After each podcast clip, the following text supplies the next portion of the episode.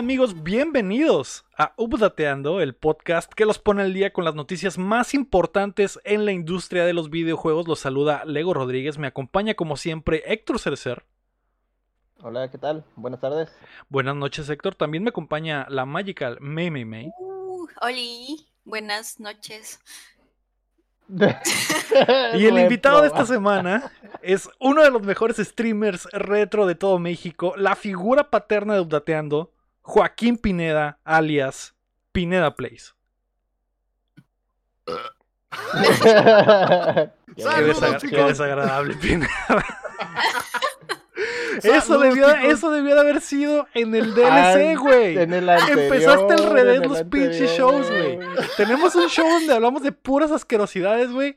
Hola Pineda, ¿cómo estás? Hola, ¿cómo están? Bienvenido, soy el, licenciado Pineda. Eh, mucho gusto, gracias por tenerme aquí. Son unas personas especiales. Es que es el día, el día al revés. Ah, es que es el día opuesto. Es el día opuesto. Bueno, ya en serio, chicos, eh, mi nombre es Joaquín Pineda. Un placer saludarlos a todos. Es un placer estar acá, en, así que en compañía tan distinguida.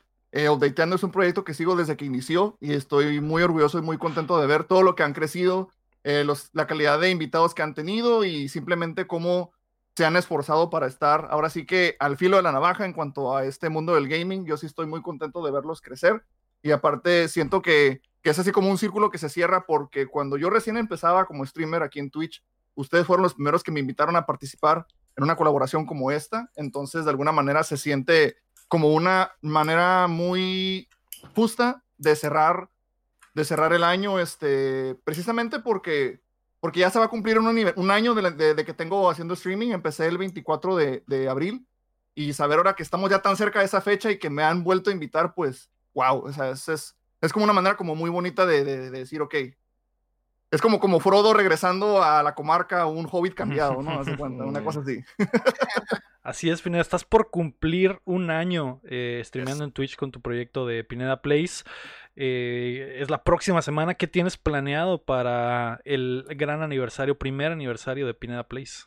Ok, gracias por preguntarlo. Efectivamente, tenemos un plan muy grande ahí por parte de Pineda Place para festejar ese primer aniversario. Y de hecho, ese plan es, como lo verán acá, es un maratón de aniversario que va a empezar este sábado 24 de abril a partir de las 4 pm del Pacífico. Voy a estar ahí regresando a muchos de los juegos que estuve jugando durante este año, muchos de ellos que son como Mega Man 2, como Castlevania y cosas así. Eh, ahora sí que va a haber, va a haber mucha oportunidad de convivir, de revivir buenos momentos en el canal. Ah, y todos están invitados, va a ser un maratón de 8 horas. La primera vez que voy a hacer un maratón de 8 horas, aunque a veces me ha ganado la, me ha ganado, ¿cómo se llama? La, la intensidad y me ha aventado, creo que el, el, récord que tenemos ahorita es de seis horas y media o siete horas, pero fue como que de esas veces que sigue llegando gente, siguen llegando raids y ahí está el Pineda dándole hasta que se queda como, como el tipo ese del meme que está todo chupado de la cara de que sí, mi amor, haz de cuenta que sí estaba yo.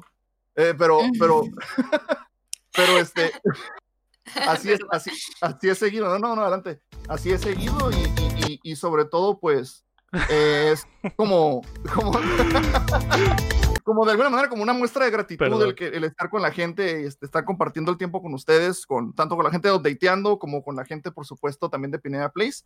Que por supuesto los invito a que sigan a Pineda Place en Twitch, aquí mismo en Twitch, este, en Pineda Place. Ahí vamos a estar este, dándole con todo y todo para que se nos unan de nuevo a partir de las 4 pm del Pacífico este sábado, pero también el horario regular de transmisiones es martes, jueves y domingo a partir de las 7 pm Pacífico.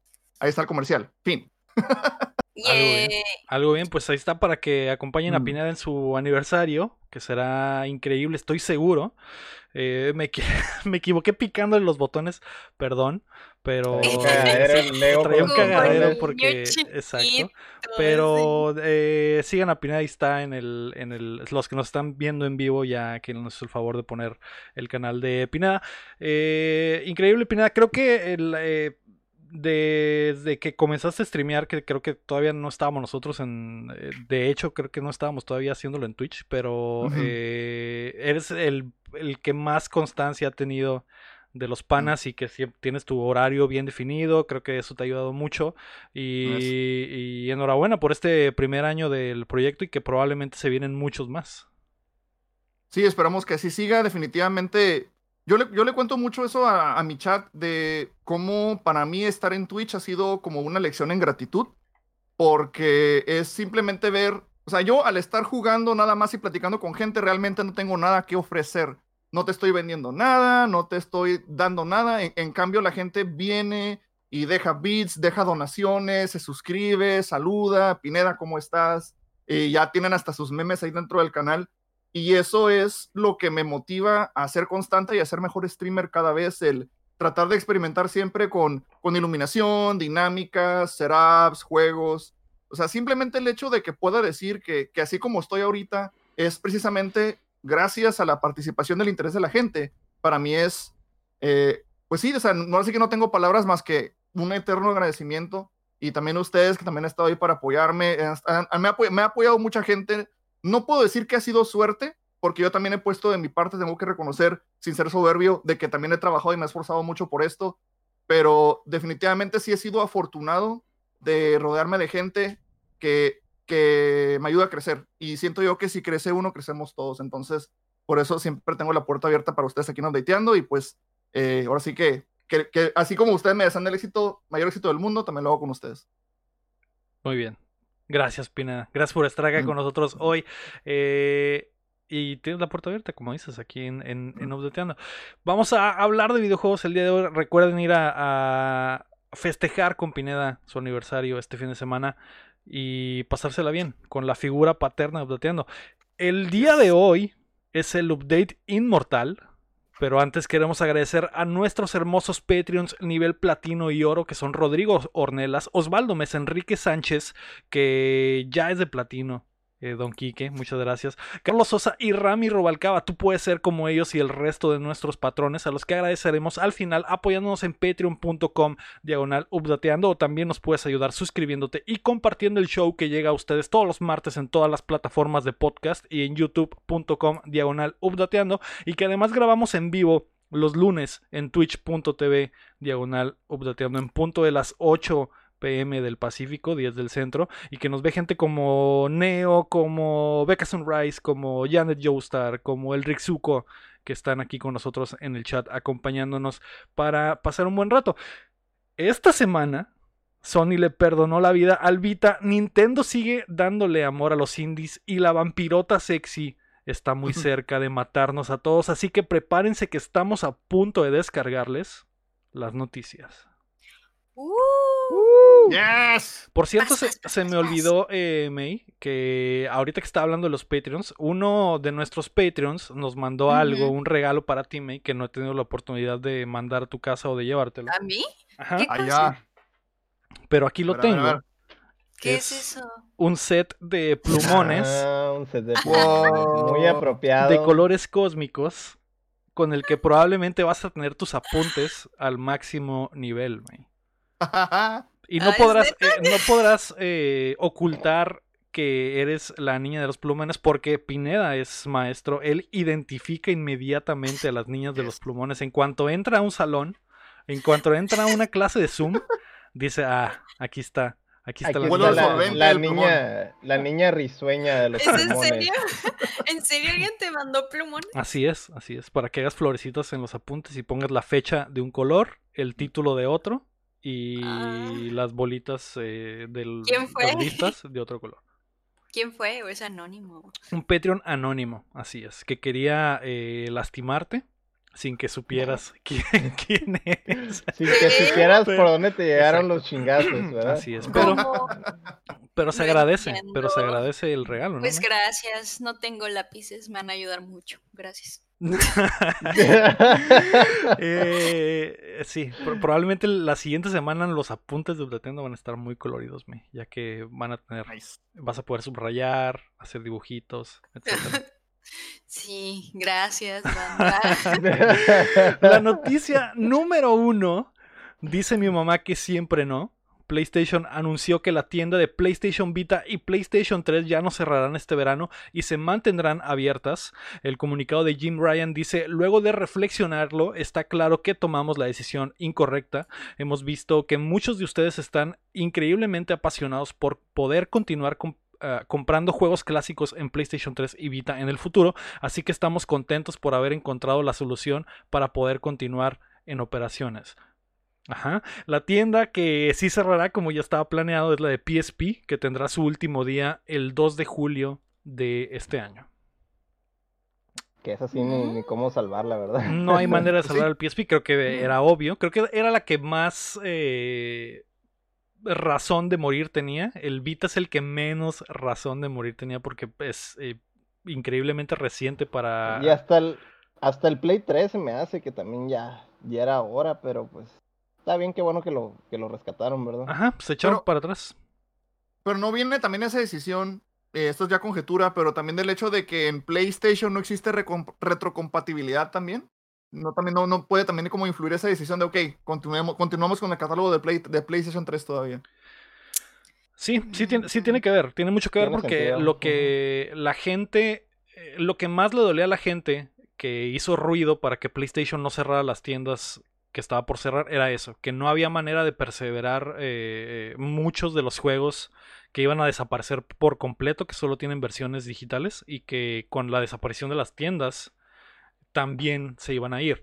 Entonces, lo raro es eh, que no hayan Lo- lo avisado que con era- mucho tiempo. Yo creo que eso es lo lo que más raro de era, todo. ajá, lo que era un crimen era el Vita, definitivamente lo del Vita no, no tenía perdón, porque todavía estaba pues joven comparada a las otras, ¿no? O sea, ese es el, el detalle, o sea, están cerrando prácticamente, el, iban a cerrar al mismo tiempo la del PSP y la del Vita, güey, que son dos generaciones como diferentes, ¿no? Y de chingazo, pues todo, en lugar de ser como algo más progresivo, ¿no? Sí, eh, el Vita es más cercano a la generación del PlayStation 4 que al, al- al Play 3. O sea, a lo mejor hubieran.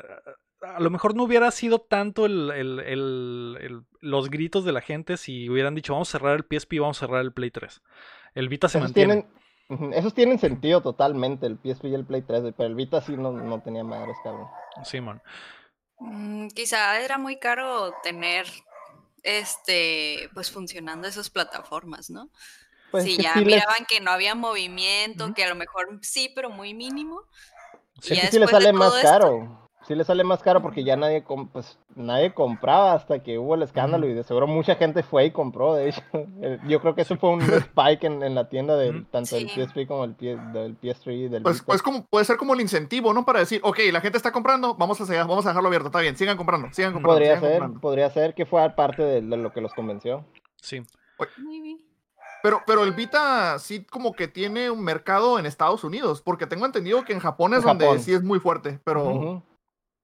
Y en Estados Entonces, Unidos también. En realidad, en realidad el Vita es como una consola como de culto, güey. Como que la, la gente que tiene el Vita está a, a morir con el Vita. Es, es, esa, es, esa es la cosa de la consolita. Pues que a lo mejor no se vendieron muchas, pero la gente que la tiene eh, la ama a morir.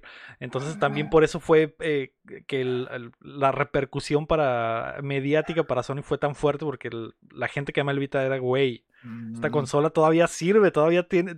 te- la estaba jugando hace un año. o sea, Y yo estoy, yo estoy seguro que todos tienen un amigo que está obsesionadísimo con el Vita, güey. Voy a hacer un shout out al, al Raúl Jaramillo ahí del, del Mexicali Gameplays. Ese güey mete el Vita hasta en la sopa, cabrón. Sí.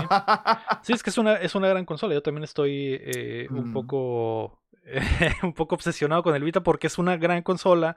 La posibilidad de jugar eh, remotamente el Vita fue la, la primera básicamente consola que lo logró antes de que jugara, antes de Stadia, antes de, de Luna y de todos estos nuevos servicios de streaming. Podías streamear tu consola al Vita, era como que Es que el, adelantada a su PSP época. el PSP también lo hacía, güey. Pero el Vita era más eficiente en ese pedo. Sí, era el único que lo podía hacer realmente, o sea, como que de, un- Ujú. de una forma que verdaderamente pudieras aprovechar. Eh, Al final de Bueno, cuentas se, pero- se echan para atrás. ¿Qué me?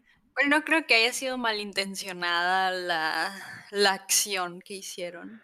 Yo creo que malintencionada no, eh, eh, y ignorante tal vez sí. Yo creo que ni- PlayStation se vio mal con el movimiento porque se notó que ni siquiera ellos saben qué chingados está pasando con eh, su Es que- plataforma.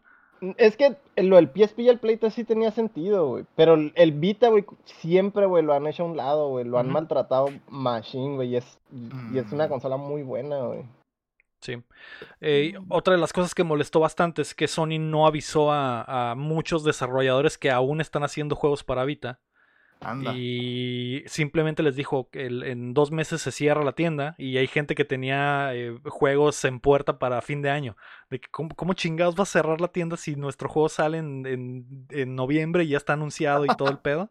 Que es, es parte de lo que te digo, güey. Era un crimen, güey, prácticamente cerrar el Vita ahorita, güey. No, no, no tenía sentido eso, güey. Y es por lo que más hubo hate de, de todo ese asunto, güey. Pues supongo que también está mala, bueno, hablando de ese lado del desarrolladores, o sea, de que les digan, ay, siempre no lo vamos a cerrar, imagínate los desarrollos así. y que ya lo vendieron, ya lo borraron, ¿no? O sea, ya lo tiraron toda la basura, no sé, y que te digan que siempre, siempre no, Sí, sí, y- y- sería al revés, ¿no? Le, le, le pisan a fondo para sacarlo antes de tiempo, porque pues pero ya sí. tienen mucho trabajo Pero si hecho, ya pues. tenían presión de que lo vamos a cerrar, supongo que se están moviendo pues para ver pues, qué hacer o qué. Sí, el problema fue los que no, en realidad no le avisaron a nadie, pues sí. lo- lo- por ejemplo, este último mes salieron como dos juegos de Vita eh, exclusivos que desarrolladores estaban preparando para la consolita y se vendieron un montón porque mucha gente pensó, ah, son los últimos juegos de Vita que van a salir, hay que Y de hecho son comprarlo". los, son los que se valoran más. Cuando se acaba una generación, los últimos juegos, esos sa- salen como en cantidades pues más limitadas, obviamente, porque solo hay un tiraje.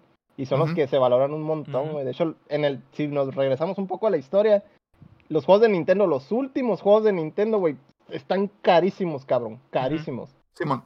Sí, es que son los juegos de los juegos de Nintendo que salieron de la, de, la- de la última generación, los identificabas porque tenían una banda roja en la parte de arriba de la caja, que es como más o menos como era un diseño similar al de Super Nintendo logotipo, pero era de, era de Nintendo. Y sí, lo que dice Héctor tiene razón, que es específicamente de la compañía Taito sacaron juegos que este que al último ahorita ya los, los encuentras en cientos, si no es que en miles de dólares. Panic Restaurant, Little Samson, Flintstones, Surprise at Dinosaur Peak. Y sí, pues básicamente la- de lo- esos, esos de, lo- de la marca Taito del final ahorita se dispararon en precio Y, precisamente por y eso. los de Capcom igual, güey, porque salieron un Chippy Dells 2, güey, salió un DuckTales Ujú. 2 y lo mismo. sal- Yes. es un, fue un tiraje de una sola, un solo wave, por así decirlo, y ya es todo lo que hubo de tiraje y por eso son súper correteados, ¿no? Todos esos juegos. Sí, man. Sí. Entonces, adelante. Bueno, es a decir que la moraleja es no te metas con los fans de Vita, somos docenas. Sí, Docenas. seremos docenas, Bueno. pero muy fuertes.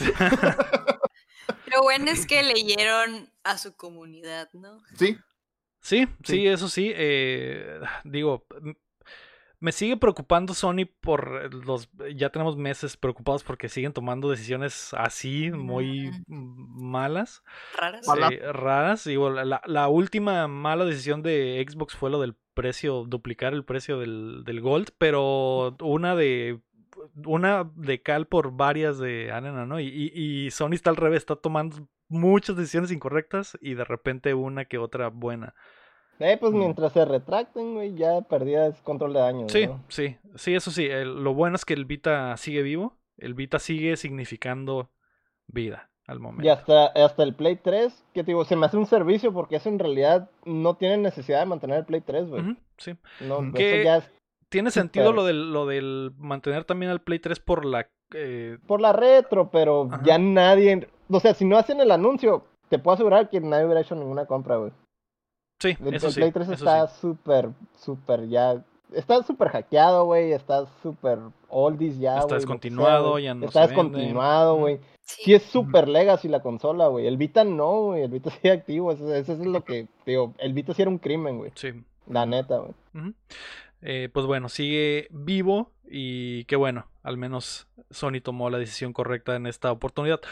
La noticia número 2 es que Nintendo le puso el reflector a más indies. En la presentación de Indie World vimos algunos de los títulos que vienen en camino para el futuro cercano de la consola híbrida. Tengo aquí la pequeña lista y si hay, no sé si todos vieron la presentación, pero si hay algo que les interese, eh, me lo mencionan. La presentación abrió con Road 96, que es como un eh, juego como de aventura con diferentes finales. Creo que, ah, creo que, son 96 escenarios posibles, por eso se llama Road 96. Eh, se, me se, me interesante por ese aspecto, ¿no? Que como que todo afectaba a los últimos, a, como iba recorriendo todo el camino, ¿no? sí, se ve interesante. No me llamó mucho la atención el arte, pero se ve interesante la idea de que... El concepto de, cómo es el juego, ¿no? Así es, así es. Eh, también vimos Aerial Knights Never Yield, que es un juego como de parkour en, en 3D con, con cositas como de Neo Tokyo, medio cyberpunk. Se ve, se ve padre también. La música, la música se, se Sí, la, música muy, muy, chingona. Creo que está, creo que está ambientado como en un Detroit de. No, perdón, un. Ah, creo que es como Tokio, pero la música está inspirada en Detroit. Algo así mencionaron. Era un rapero de Detroit y estaba muy. Eh, la mezcla está muy interesante, ¿no? De estilos. Eh, después vimos Last Stop, que eh, no me acuerdo mucho de, de qué sucede en ese juego. También vimos Hindsight.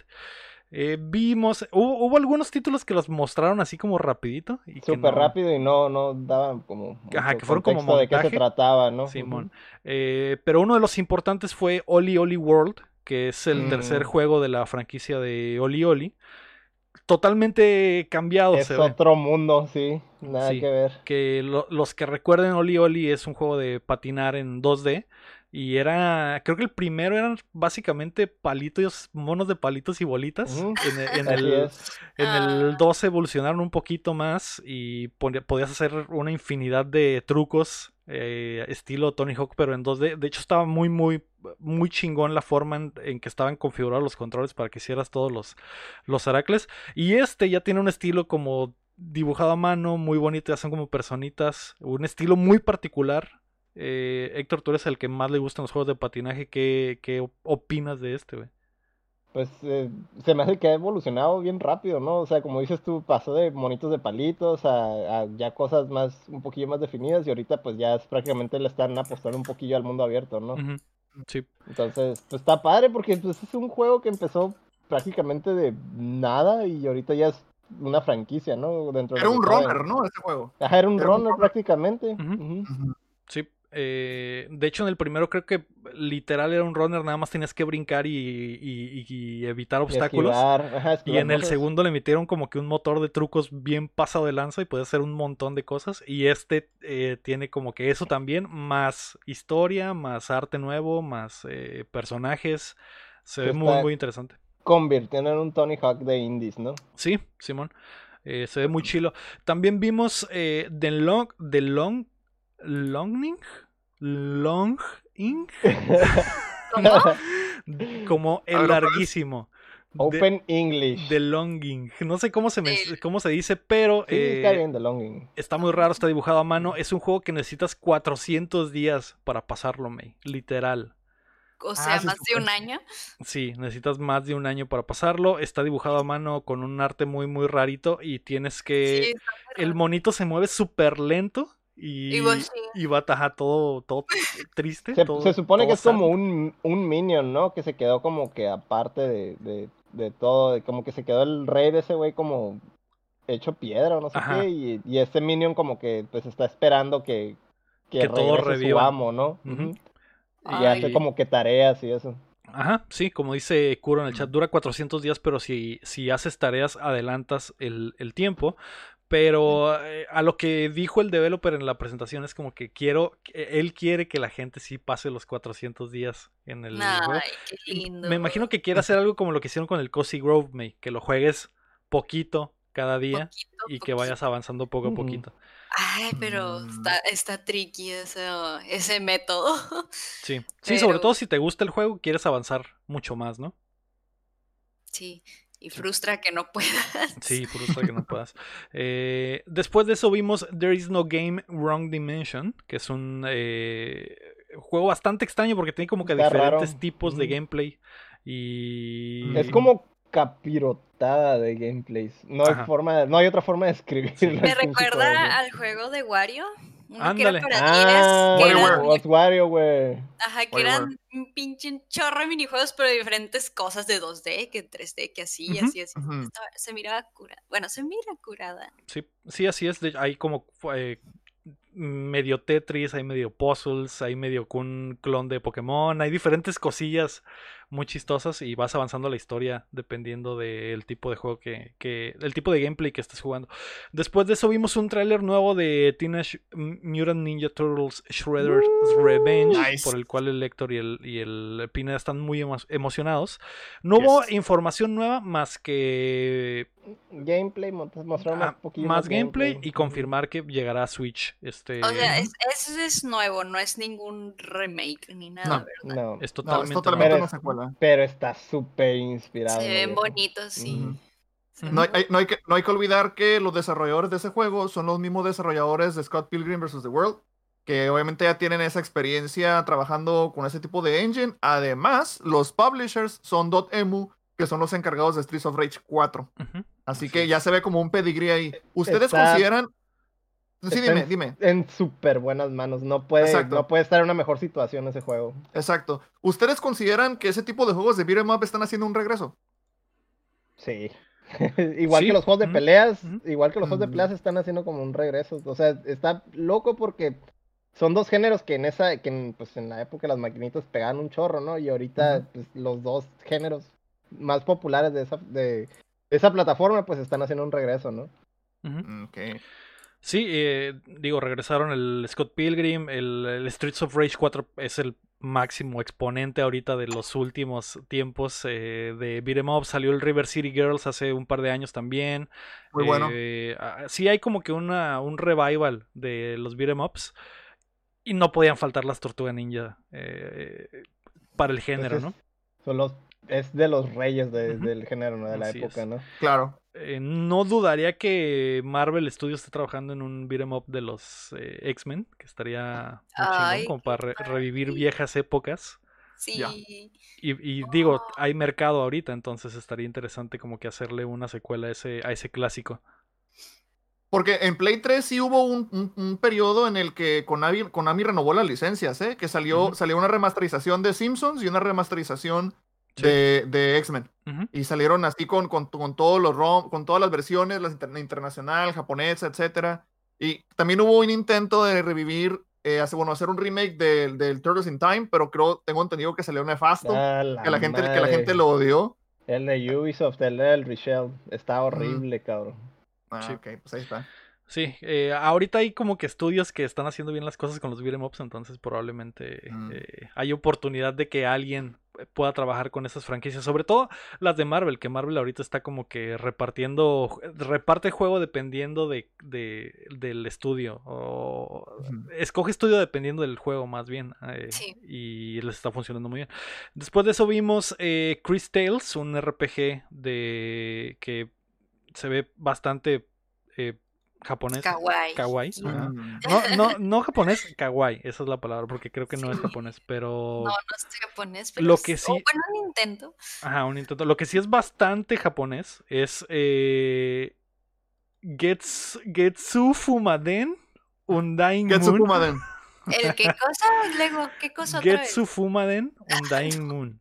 Ok, ojo, eh, porque Getsu Fumaden es una franquicia del, del Famicom Disk System, eh, es una franquicia de, que fue exclusiva de Japón. Es de un, es de un estudio independiente que se llama Konami y que y que va a regresar eh, va a regresar al jueguito a, mm. a, la vida. Se ve muy muy chingón, el, arte mm. está muy muy chilo. ¿Te llamó la atención, Pina? Sí, es, es que el, el, título de Getsu Fumaden, te digo que es era una franquicia de Konami, pero yo creo que se la, se la pasaron a estos, se llaman Guru Guru, estoy leyendo. Este, yo, creo que les, les dieron oportunidad de, órale, agarra esta consola, agarra esta franquicia y dale. Sí, este, este, me parece, a mí, a mí se me hace muy cool cuando la gente hace remakes, no de juegos que todo el mundo se acuerda como, vamos a hacer un remake de Ocarina of Time. Ok. Vamos a hacer un remake de Final Fantasy VII. Ok.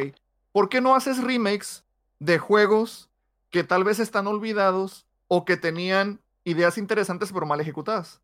Entonces a mí por eso me intriga mucho este tipo como de remake o de, o de, o de como actualización, porque estás tomando una franquicia vieja y le estás como quedando aire nuevo, ¿no? Entonces, ahorita lo que estoy viendo, digo, Getsu sí era una, era una franquicia de Konami, ahora lo traen estos, estos señores. Sigue siendo pues, de Konami, ¿eh?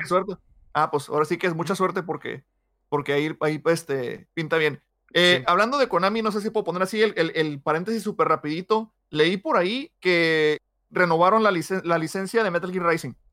Entonces no saben si están mm. planeando que haya un remaster o una secuela de Metal Gear Rising. Pero ahí por ahí lo leí el rumor. Mm, Cualquiera de los dos es bienvenido, ¿verdad? Sí. Platinum está pinche a todo lo que da, entonces al chingazo, ¿no? Sí, estaría, bien. También normalmente lo que pasa cuando renuevan esas, esas eh, licencias es nada más para no perderla también. Apartarla también, pero eh, mm. estaría tonto que no lo trajeran a nueva generación, güey, porque pues a final de cuentas pues es un juego de acción de Platinum, güey, ya sabe, ya todo el mundo sabe, güey, qué pedigree tiene ese. Yo creo que va a pasar algo con Konami, yo, creo que eh, hay mucho rumor, hay mucha eh, expectativa de qué van a hacer con sus franquicias. E, esto, de Getsu Fumaden es un, es un ejemplo de es una franquicia que a lo mejor tenían eh, perdida, escondida y que, al, y que llegó un estudio y le dijo, guacha, tenemos una idea y Konami la compró. Entonces, eso podría estar sucediendo a escalas más grandes, ¿no? Como dice Héctor, bien podría ser que Platinum se acercó y les dijeron queremos hacer otro Rising, o bien puede ser que eh, PlayStation o Kojima o Xbox se hayan acercado para querer trabajar con una franquicia más importante de Konami que están ahí básicamente estacionadas, ¿no? Así que eh, es, interesante ver que Konami eh, está empezando como que a hacer movimientos, a ver si se concreta. Y te recuerdo algo de que cuando cerraron el año fiscal hubo algo como que sí hubo revenue de más o menos de, juegos de consolas, que fue algo de lo que más les dejó en la pandemia. Todo lo demás batallaron un chorro, pues ya lo, los pachincos y todas esas cosas y que de verdad vieron como que una entrada de dinero en, en, en, en cuanto a videojuegos y probablemente si tengan, ya, ya consideren más como esas peticiones, ¿no? De, ah, queremos sacar algo de una franquicia o algo lo que sea y, sueltan la licencia, ¿no? Entonces yo creo que ahorita más que nunca probablemente estén abiertos a, a, ese tipo de, de, de, proyectos, ¿no? Ojalá que sí, ojalá que sí. hace falta ver esas franquicias de Konami. Después de eso vimos a un viejo conocido, que es Estudio Lienzo, un estudio mexicano, que lo recordarán por haber trabajado en Mulaka. Les dieron mucho, mucho espacio en el, en el eh, Direct. Su nuevo juego se llama Aztec Forgotten Guts, que es un juego de aventura en 3D eh, y cuenta la historia de Ashley, una eh, guerrera azteca, mientras se tira el rol en este medio mundo abierto. Ajá, es, como un mundo abierto, pero es como un mundo mexica cyberpunk. Está muy raro. Porque está como. Está, futurista, pero trae como el cotorreo de, de, esas culturas, ¿no? Sí, como Azuras Wrath, ¿no? Como Azuras Wrath que mezclaba cosas así sintoístas con tecnología. Con tecnología. Sí, eh, me emocioné cuando vi el, el, el trailer, cuando vi al estudio son mexicanos, creo que son de, de, ah, de Chihuahua, creo, me está, si, si mal no recuerdo, y le están echando ganas y están representando, básicamente son el estudio mexicano más importante en este momento, porque ya tienen un hit en, el bolsillo y van por el segundo. Se ve muy bien, se ve mucho más eh, grande el proyecto, mucho más em, ambicioso. Espero que, espero que funcione y, que se, y que se juegue tan bien como se ve. Como se ve. Sí. Definitivamente. Sí, eh, de, hecho hemos hablado que pocas veces se, tocan las culturas mexicanas para desarrollar juegos y esta es como que una muy buena representación o una buena forma de hacerlo, sobre todo si es un estudio mexicano. Claro. Después de eso vimos eh, School de Hero Slayer, que es un eh, roguelite en 2D que se ve bastante botana. También vimos The Art of Rally, que es un como indie de juego de rally que se ve muy muy bonito con un arte muy padre. La idea es como que te relajes eh, corriendo el Dakar o cualquiera de esas eh, competiciones. Está muy chido porque el audio se escucha en los carros muy bonito, me. Entonces, no se escucha nada más que el motorcito del carro, pero como que... Ah, pero no fuerte. Se escucha nada más bonito y relax chill. Ajá, entonces creo que tiene, tiene oportunidad. Ya está en PC, pero va a salir en, en, Switch. Eh, después vimos Keiwe, que es un eh, puzzler bastante botana de con pajaritos, con ah, kiwis, de hecho con kiwis. Con kiwis. Y se vio botana. Eso también fue como un eh, como un montaje, así que no vimos mucho. rapidito nomás. También Labyrinth City, que es como un como un ¿Dónde está Waldo? pero con gameplay muy, está muy raro, se ve interesante ese juego porque es como que niveles con un chingo de detalle y tu personaje ahí anda moviéndose por... Eh, se ve raro como que la toma, ¿no? como que se te va a perder. También vimos eh, Weaving Tights, Weaving Tights, que no recuerdo mucho de qué es. Dice que es como un Zelda-like de Dungeons. Y The House of the Dead va a tener remake. Ahí fue, ahí fue la noticia que, que, ¿cómo se llama? Que emocionó a muchos. De hecho, hay un video, hay un video de Maximilian Dude donde está casi casi este, sudando frío de media hora, que dice que ya, es que tengo, un, yo tengo la maquinita en mi, en mi sala y por fin podré jugarla y recuerdo que cuando quería jugar Marvel y dejaba la, la, ficha para hacer fila, me iba y jugaba House of the Dead. O sea que, que, siento que una de las cosas que a lo mejor abandonaron del Wii a al resto de las consolas era ese tipo de juegos, como que traerte esa experiencia como más física de balazos, etcétera. Yo me acuerdo que en el Wii estaba Gunblade, había un House of the Dead, que luego lo portaron para Play 3 con el Move. Como que eso lo dejaron a un lado y creo que es una oportunidad que tienen ahí para sacar más mercado, ¿no? Que no sé si vaya a haber algún adaptador para, para, para los Joy-Cons para que sean pistolas, no sé también, porque estaría muy bien, ¿eh? Sí, es que todo eso estuvo abandonadísimo desde el Wii. En el Wii no recuerdo que sacaran ningún juego de ese estilo y luego creo que la última vez que vi también un shooter fue en el Play 3, no creo que haya salido nada en el 4, entonces toda una generación entera sin ningún juego de disparos, güey, pues dejaron libre todo el pinche mercado, güey. Así es. Qué mejor que, pues, el House of the Dead, que es prácticamente como que, pues, de los principales, ¿no? O sea, dejando a un lado los Time Crisis y esas cosas, los, el House of the Dead de Sega, pues, fue de, de, las primeras que mirabas así como que en las arcadias, ¿no? Claro. Entonces, pues súper bien. Y luego lo otro también es que tiene oportunidad de terminar la historia, porque tengo entendido que se quedó como que abierto todo ese cotorreo. No, no hubo como que un final en sí de, de la franquicia. Entonces, pues estaría súper bien, ¿no? Retomar todo eso. Simón, sí. Mm. Un clásico. Ah, después de eso vimos Ender Lilies, Quietus of the Night, que es como una. Ajá, es como un. como un Ah, no quiero decir el nombre, no quiero decir Hollow Knight porque se va a agüitar la gente que está esperando el Hollow Knight. Pero es como un Hollow Knight como kawaii con, Se ve muy bonito. Sí, Es un Kawaii exactamente en blanco y negro también, muy, muy al estilo del eh, Hollow Knight. Eh, Después vimos Beast of Maravilla Island, que es un juego de aventura con igual muy kawaii y con eh, criaturas, etcétera. Y eh, el show terminó con eh, Fez, que este clásico eh, de los indies, uno de los primeros indies tal vez en existir en consolas, que llega a Nintendo Switch al fin, después de casi 10 años. Eh, y ya, ya está en la consola, ya lo pueden descargar desde ya. Oye, pero que no Phil Fish tal, tuvo así como un, un super pleito en Twitter de que renunció a la industria de los videojuegos y se portó super diva. Creo que ella hasta llegó a decirte que ustedes no merecen mis juegos y sabe qué cosa. O sea, Phil Fish tuvo así un super pleito en Twitter que de hecho canceló, canceló Fest 2, me acuerdo. Sí. Anunció Fest 2 y se acabó Fest 2. Entonces, eh, ¿Phil Fish hizo ese trato con Nintendo o lo hizo su publisher o qué onda? ¿No saben? Sigue siendo su compañía, sigue siendo Polytron. Eh, entonces probablemente, probablemente le ofrecieron la, lana o probablemente tiene hambre. La respuesta es dinero. Siempre dinero, dinero. Y no, no, y no hay mucho que pues trabajar, ¿verdad? En sí, o sea, retrabajar es simplemente portearlo, ¿no? sí. Es un clásico, es un clasicazo.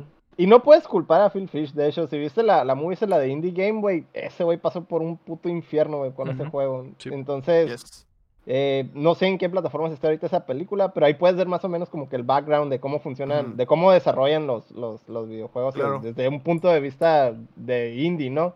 Ahí puedes ver sobre historias sobre lo del Meat Boy, sobre lo del es el indie game. No me acuerdo si venía del, del era Braid.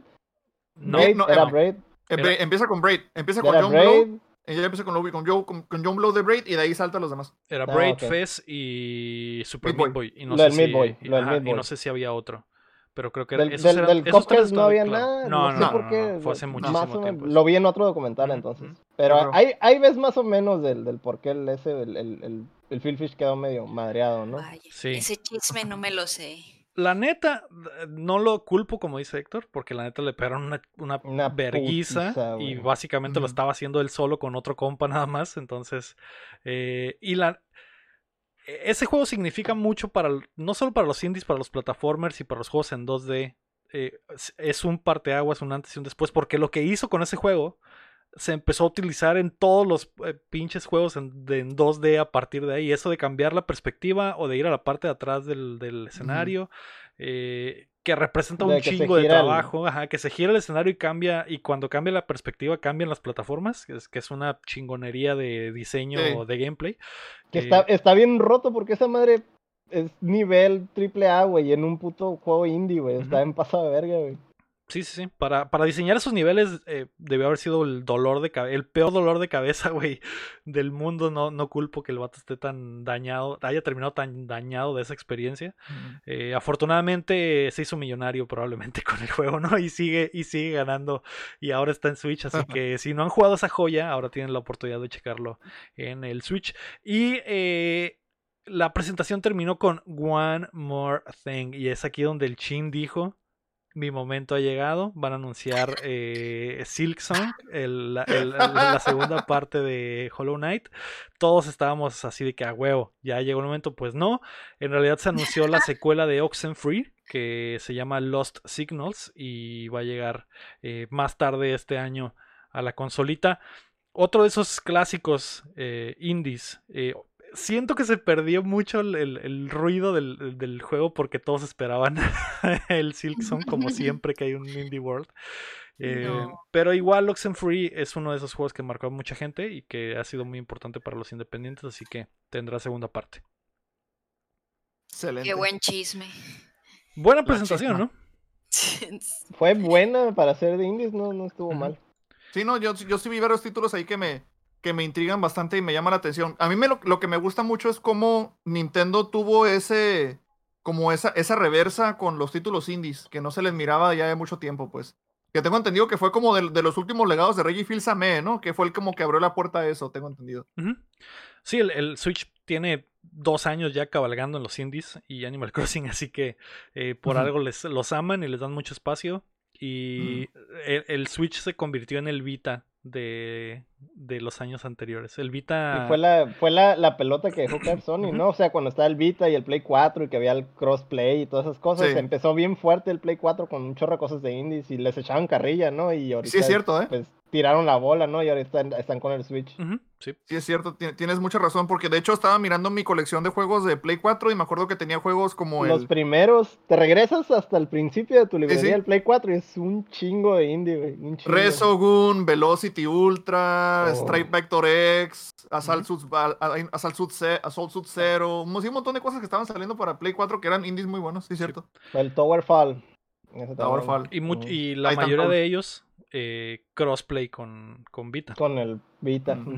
Que era, era lo que estaba bien cabrón de tener las dos cosas al mismo tiempo, güey. Que pues era prácticamente lo que hacías en el Switch, pero obviamente con dos consolas. Con dos consolas, así es. Tenías la, el juego para la casa y el juego para llevar. Pero bueno. La noticia número 3 es que Resident Evil Village está muy cerca Capcom tuvo un showcase más de cara al lanzamiento de la nueva entrada de la franquicia. Lo más importante es que Village tendrá un demo más. A partir del 1 de mayo, jugadores en todas las plataformas podrán pasar una hora en total con el juego. Además, los jugadores en PlayStation ya tuvieron acceso anticipado el fin de semana a una de las áreas y el próximo fin de semana tendrán otra media hora para explorar el castillo. También nos dieron un vistazo al modo Mercenaries que llegará en Village. La serie CGI Infinite Darkness se lanzará este julio en Netflix y estará ambientada en un, un, par de años después de los eventos de Resident Evil 4. Se mencionó que la nueva película live action Welcome to Raccoon City ha terminado su filmación.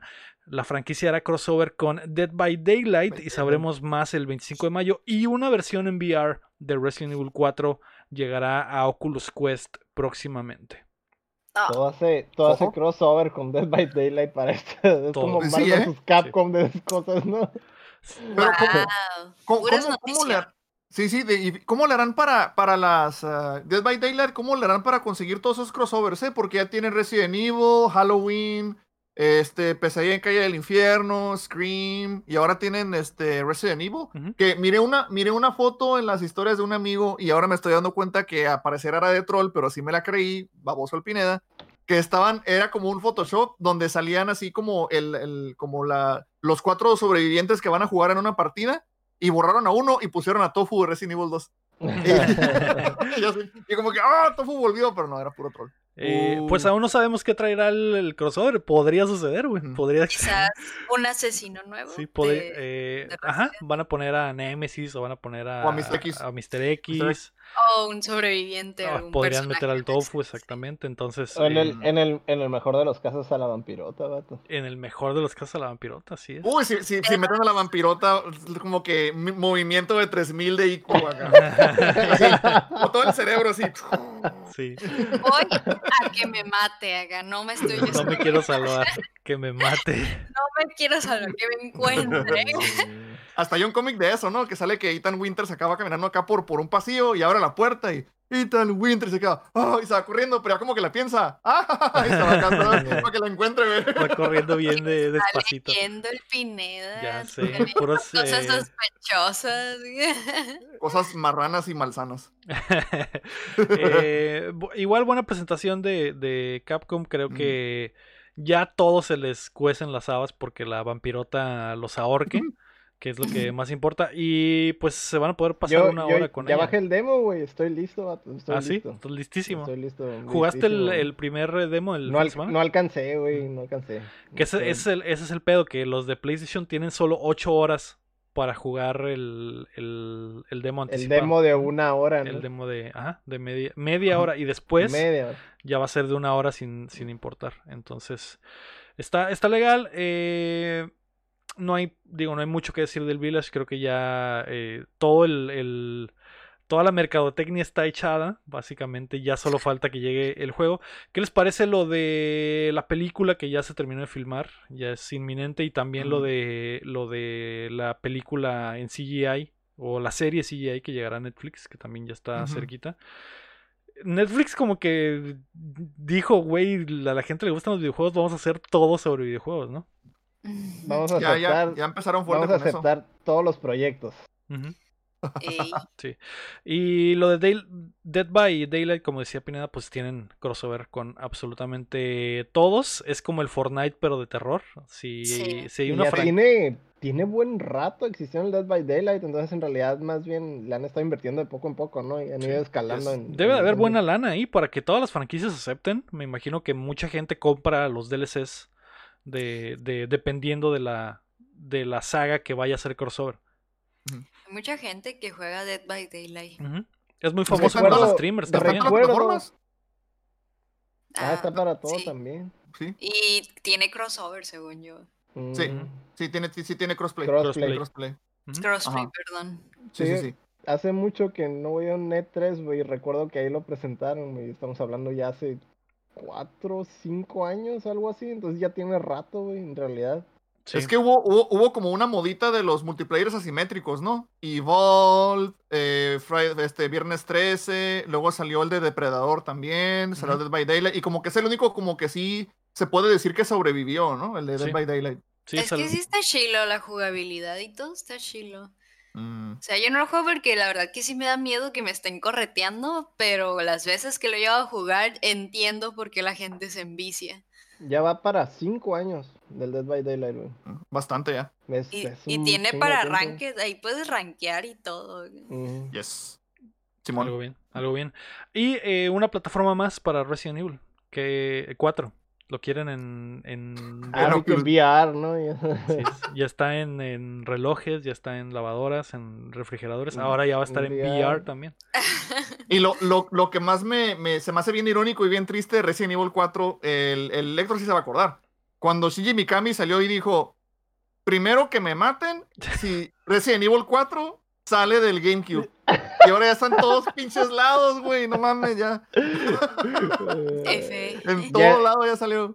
Y es como que ya no te creo, hijo. Ya Sí, no, o sea, Casi, casi Ya lo no, puedo hijo. correr en el tablero de mi carro, yo creo. Sí, sí. Probablemente los, los nuevos Teslas van a traer el Resident Evil 4 instalado también. En, en el futuro, el, el Resident Evil 4 va a reemplazar al Doom, vato.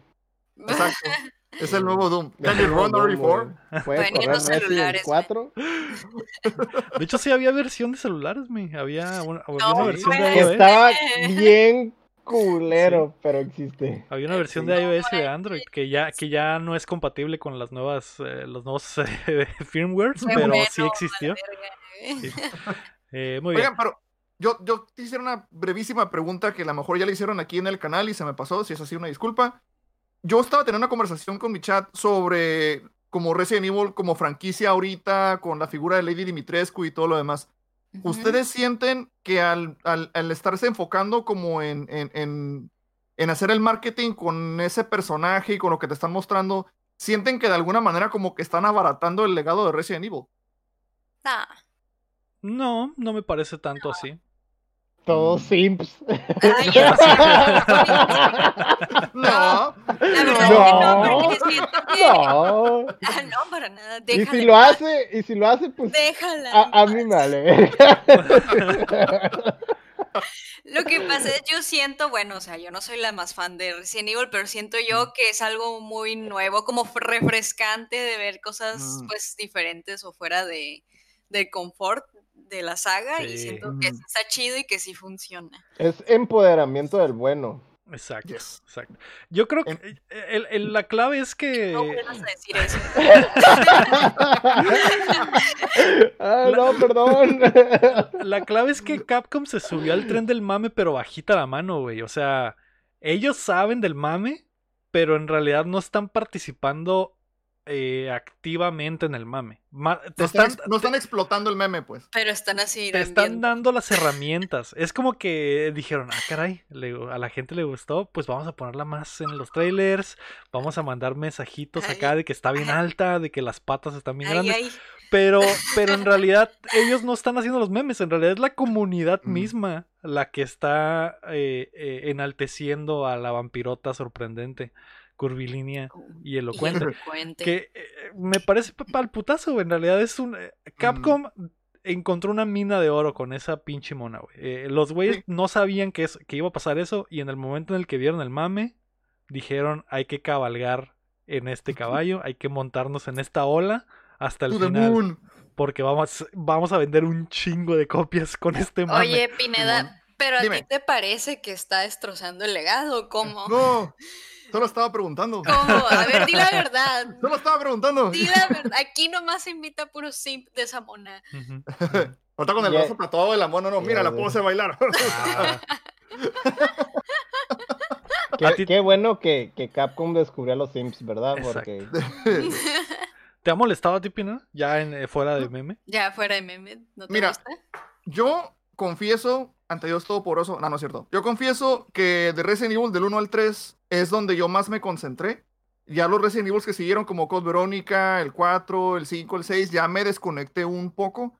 El 7 me, me intrigó mucho porque me parecía que era como que estaban tomando la dirección tipo como de documental, como tipo masacre en Texas, de que así como bien, como no sé, es, un juego que lo miro y me da miedo que no pase nada. De hecho, por eso no lo he jugado. Sí lo quiero jugar, pero la neta, Pineda, mira, Pineda cagoneda, que no quiere jugar.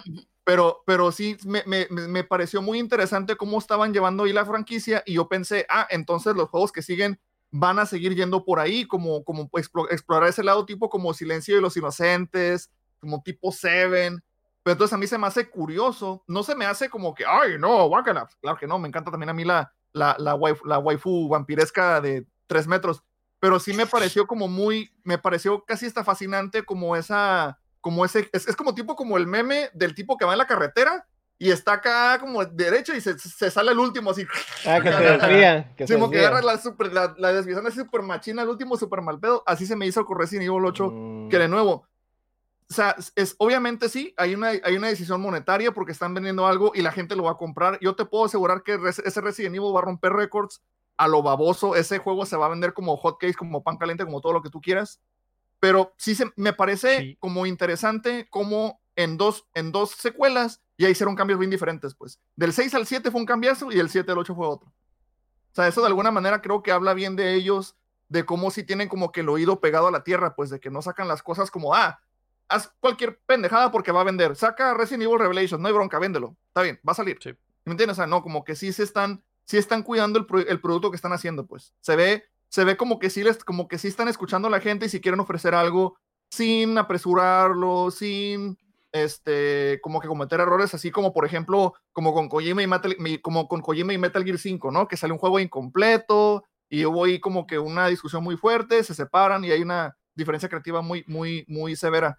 Yo no noto, yo no noto eso en el Resident Evil 8. Yo en Resident Evil 8, de hecho, lo que siento es como, como continuando como la dirección gótica del 4, porque te pierdes en una mansión, te pierdes en un castillo, y es más o menos así, ¿no? Obviamente el 4 es más de acción, este se ve que sí va a ser más de horror de todas maneras, pero sí, sí noto eso, ¿no? Sí. No sé, ustedes, ¿qué, qué quieran aportar? De horror. Ay, qué miedo. Cap- Capcom tiene rato haciendo las cosas bien, pues que eso es lo, eso es lo mejor de todo. Y, y- y Resident Evil es una de sus franquicias más importantes, la han respetado, creo que han hecho todo lo correcto, con, tanto con el marketing como con lo que es el juego. El juego tiene hombres lobo, güey, y a nadie le importa, nadie está molesto por eso. Entonces, el, el- eh, como que si hay un punto en el que dices, ya, güey, quiero algo más que solo zombies, y este Mm. trae vampiros y hombres lobo, y es como que no, no me importa, solo quiero que sea un buen juego de horror. Y, y que tenga las cosas que me gustan de la franquicia, y lo tiene. Y es que en realidad eh, nunca estuvieron amarrados nomás a puros zombies. O sea, en realidad el juego, Simón era Biohazard, pero había otras criaturas y demás. Y entonces era algo que no estaban aprovechando desde hace rato. Y lo otro también es que tienen ra- tenían rato como escalando en el aspecto de como rápido y furioso, ¿no? Que se fue más acción y acción y acción y acción. Y se perdió pues totalmente la esencia. En el 6 estaba ya en crisis todo ese asunto. Y luego en el 7 se arriesgaron como que un poquillo más a, como dice el. Pineda, irse como más por ese lado de tipo eh, Texas Chainsaw Massacre y Sí, demás, como ¿no? un soft Entonces, reboot. ajá, hicieron como una especie de soft reboot y, entonces, y les pegó Machine y qué, qué bueno, la verdad, porque pues es una franquicia súper querida, sobre todo para pues, nosotros los mexicanos. Aquí hay un chorro de fandom de Resident Evil. Sí. Yes. Y, y, pues ahora lo bueno es que hicieron un regreso y pues ya se va a ver como un, un poquillo más como el impacto mundial, ¿no? En- so- sobre todo en la industria, ¿no? Más, espero que sea, traiga una especie de, de, de, que resucite un poco más el género, ¿no? Porque todo eso está como un poquillo, pues, abandonado, por lo menos de triple A, ¿no? Pero pues ojalá regrese un poco Sí. todo eso. Pues si Resident Evil sigue siendo el que mejor lo hace, pues qué mejor, ¿no? Que es la franquicia importante. Eh, Sergio dice que él eh, va a ser la primera vez que comprará un Resident Evil en su lanzamiento. Ya sé por qué, Oh. obviamente. Yo quiero, yo quiero que venga con mona china, Que venga o con sea, una mona de tamaño real. una mona- No le hace que no sea real, güey. Yo Una compro impresión. escalas. Un Yo compro cartón de escalas, güey. partida. Un cartón. Un cartón estaría bien también. Eh, y, y a Ricum dice que le agrada esta mezcla entre el 4 y el 7, así que está legal, está legal. La siguiente noticia, la número 4, es que The Last of Us ya tiene Tommy. La adaptación de HBO del videojuego ha firmado a Gabriel Luna como Tommy Miller, el actor de ascendencia mexicana que recordarán como el villano en la última película de Terminator o como Ghost Rider de Agents of Shield. Se suma Mm. al elenco. Interesante. Obviamente, desde que seleccionaron a Pedro Pascal para hacer eh, Joel, estaba eh, escrito que se habían ido por el lado latino. Era obvio que el hermano tenía que ser también latinón. Eh, Pues ahí está, ahí está este vato, Gabriel Luna. Eh, no sé si viste la noticia, Héctor, ¿te pareció? No vi la noticia, así ¿No? que en realidad ¿No? para mí, ahorita es noticia, ¿no? Es Me vengo enterando. Me vengo enterando. Eh, no me acuerdo qué pasó en ese momento, güey. Que, que quedó, quedó sepultada la noticia, güey. Pero sí la, la vi y otra cosa pasó y nadie, y nadie, nadie dijo eh, nada. Simón. Nadie se enmutó. Nadie, Simón. Eh, pero pues ahí está, hay más gente para el cast. Y se ve interesante, ahí se va armando, ¿no? Yes. Sí. Nice. Vamos a pasar a yes. las rapiditas. La primera es que Ubisoft se suma a la E3. La compañía francesa anunció que tendrán su presentación Forward en el marco de la E3 el próximo 12 de junio, a pesar de que no especificaron qué es lo que veremos. Updates de Far Cry 6 y Riders Republic son inminentes. Legal, ahí está la primera. queriendo- Andan queriendo salvar el E E13. La, ajá, la primera compañía grande que se suma y que pues, le pone fecha y que ah, va- dice que ahí voy a estar. Está bien, ¿no? ¿Qué, anuncio, ¿Qué anuncio podría ser Ubisoft que lo sorprendería? Un nuevo, un nuevo Splinter Cell, creo que es lo que le daría Todo la vuelta al mundo. Todo el mundo está esperando. La última vez trolearon, ¿no? Nomás como con... Que se una- prendieron los foquitos. que- Ajá, y y fue otra era para otro juego, güey. ajá. Eh, Que era, era como, pues, era un personaje en otro juego, ¿no? Algo así. Sí, creo que fue que. Mm. ah, creo que ahí anunciaron que se unía al Rainbow Six Siege. Creo que ese fue el anuncio y Mm. todos, todos se cagaron. Ah, Los, Ajá, ah, entonces fue como que, puta madre. También eh, Kuro en el chat dice que otro Just Dance, eso está firmado. Eso Firmado con sangre. Es el- sangre. Es el FIFA de Ubisoft. Y creo que sigue saliendo en Wii, güey. Creo todavía hasta la fecha. Está en Wii, yo creo. Y tienen actualizaciones siempre. creo, que, creo que ya no sale en Wii, pero creo que mm. fue hace muy poquito el último que salió en, Wii. No sé si el año pasado o antepasado, pero seguía saliendo en Creo que el año pasado. Fue el último, ¿verdad? Simón. Eh, muy probablemente vamos a ver una coreografía de osos bailando y, gente de, vestida de colores bailando muy, muy chido. O el, Sam Fisher, ¿no? Para terminar de trolear, ¿no? Van a meter al. Se va a ver los goles y todo y lo va a estar bailando. ¿Te imaginas? El Sam Fisher va a estar bailando un baile de Fortnite de Sam Fisher. Ah, y tenemos One More Thing. Se prenden los ojitos. ¡A la verga! Just Dance 2022 con Sam Fisher. Bailando la bichota. Ay, a mí sí me gusta ese juego. Sí, está chido. Muchísima gente lo, lo, lo disfruta, lo bailan. Es muy bueno en, en, streams. Hay que jugar Just Dance. No. Por espérate. Héctor, no escales. Empezamos en karaoke y ya te andas viendo bien recio a bailar y no sé qué. Por favor. Por favor. la mano y estás el brazo. Pero nadie me gana en el Just Dance. Probablemente no. Probablemente, nadie te gane. Probablemente no me porque probablemente nadie va a jugar, van a No, podría hacer, podría intentar eh, mi mejor, mis mejores movimientos, May, y tal vez podría lograrlo, pero aún así no creo, no creo ganar. Plateando edición ah, Just Dance. El chiste es jugar. El chiste es divertirse. prefiero Just Dance que karaoke, eso sí te lo afirmo. Es más, está divertido cuando estás medio ambientado, medio tomado y jugar Just Dance. Es divertido. Y streamearlo con poca ropa y tener muchas suscripciones y muchos vitazos. Ah, ocupas, una, ocupas, una, alberca para eso. Ajá, tener una alberquita a un lado, poner el Just Dance, bailar en. en... Una alberca inflable. Just Dance en alberca inflable. Tranquilamente. el meta, el meta. Es el meta del, del Twitch.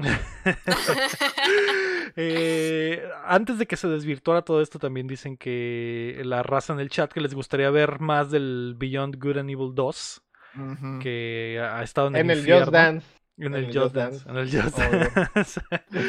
Pero bueno, prepárense para la E3.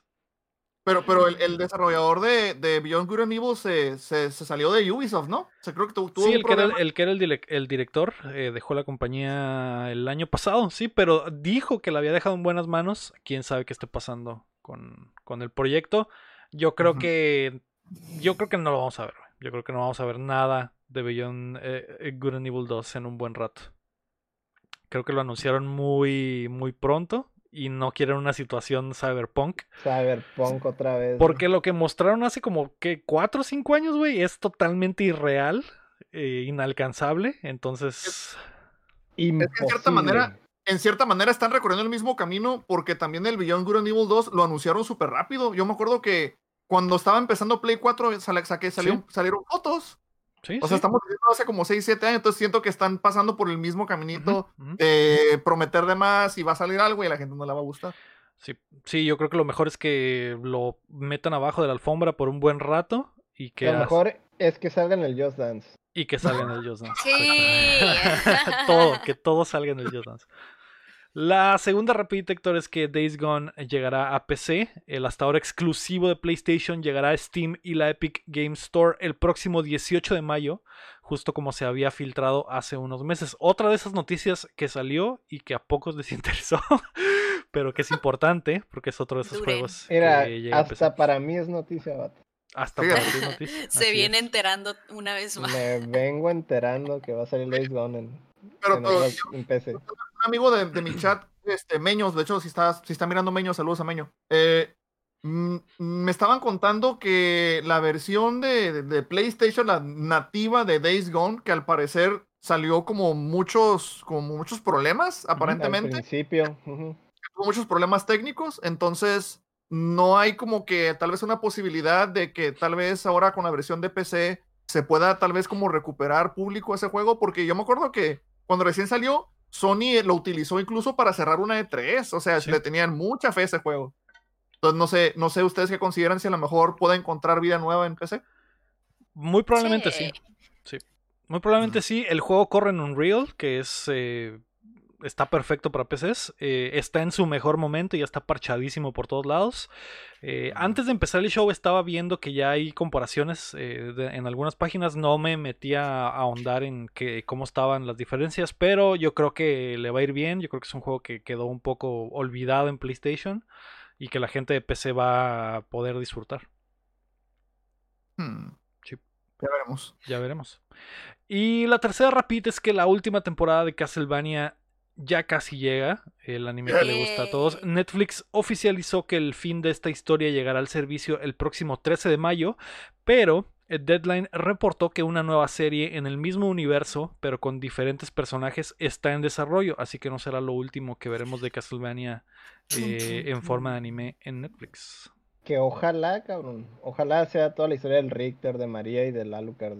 Ya lo del Drácula X y el Rondo of Blood y todo ese desmadre. Y el Symphony of the Night. Es muy probable porque se dieron cuenta que funcionó muy, muy chingón esta, esta serie y es probable que, suelten como que pues, personajes más importantes. Tendría sentido porque es como continuación de toda la historia de Alucard, ¿no? Sí. Yo, yo lo que a mí, hay una cosa que me preocupa y no quiero ser como que el, el proveedor de malas noticias, pero Castlevania como proyecto tuvo una historia muy rara. Originalmente Castlevania iba a ser una película. Por eso cuando miras la primera temporada, corta en partes muy como muy abrupto porque eh, originalmente iba a ser un guion, era un guion de una película de hora y media. Entonces, si tú miras la, si tú miras la serie, la, la primera temporada parece más bien como, como el ritmo de una, de una peli. De una película. Entonces, para segunda temporada, y ahorita van, van a pasar la cuarta, ¿no? sí, no pues, ok. Para segunda y tercera temporada todo va muy bien, pero sucede un problema que es a mí lo que me tiene preocupado con el cierre de Castlevania. El showrunner de Castlevania, el guionista de Castlevania, que es Warren Ellis, salió de broncas. Salió de broncas en el del movimiento Me Too. Lo, lo este, le, sacaron ahí unas acusaciones de que él había, no, no que había abusado sexualmente de nadie, pero como que hablaban de que había aprovechado su posición en la industria para obtener favores, digamos, dejémoslo en ese modo, ¿no? Favores así este con, con mujeres. Entonces, eh, eh, él mismo, él mismo como salió, no a defenderse, pero decir, acepto las acusaciones, pero al mismo tiempo categóricamente rechazo que yo llegué a, a abusar de alguien, etcétera, pero igual voluntariamente me retiro del proyecto de Castlevania. Entonces la última temporada de Castlevania no va a tener el guionista de las primeras temporadas. Entonces, digamos que aquí lo escucharon primero, si notan, espero y no, eh, de verdad, ahora sí que changuitos que no, pero si notan algo raro, un tono diferente o cambios o ojalá y no digo que llegara a salir mal esa temporada, ese puede ser uno de los, uno, de los factores, mm. porque no tienen al guionista original. Sí. ¿Quién sabe? No, no creo porque la, la base es sólida. o sea, hay, la mayoría de la historia en realidad. Y hay de dónde agarrar, pues, no es como que sea nuevo. Van a dar un cierre y ya, o sea, es como que ya, ya se las dejó facilita en la jipita prácticamente. Ojalá. Ojalá.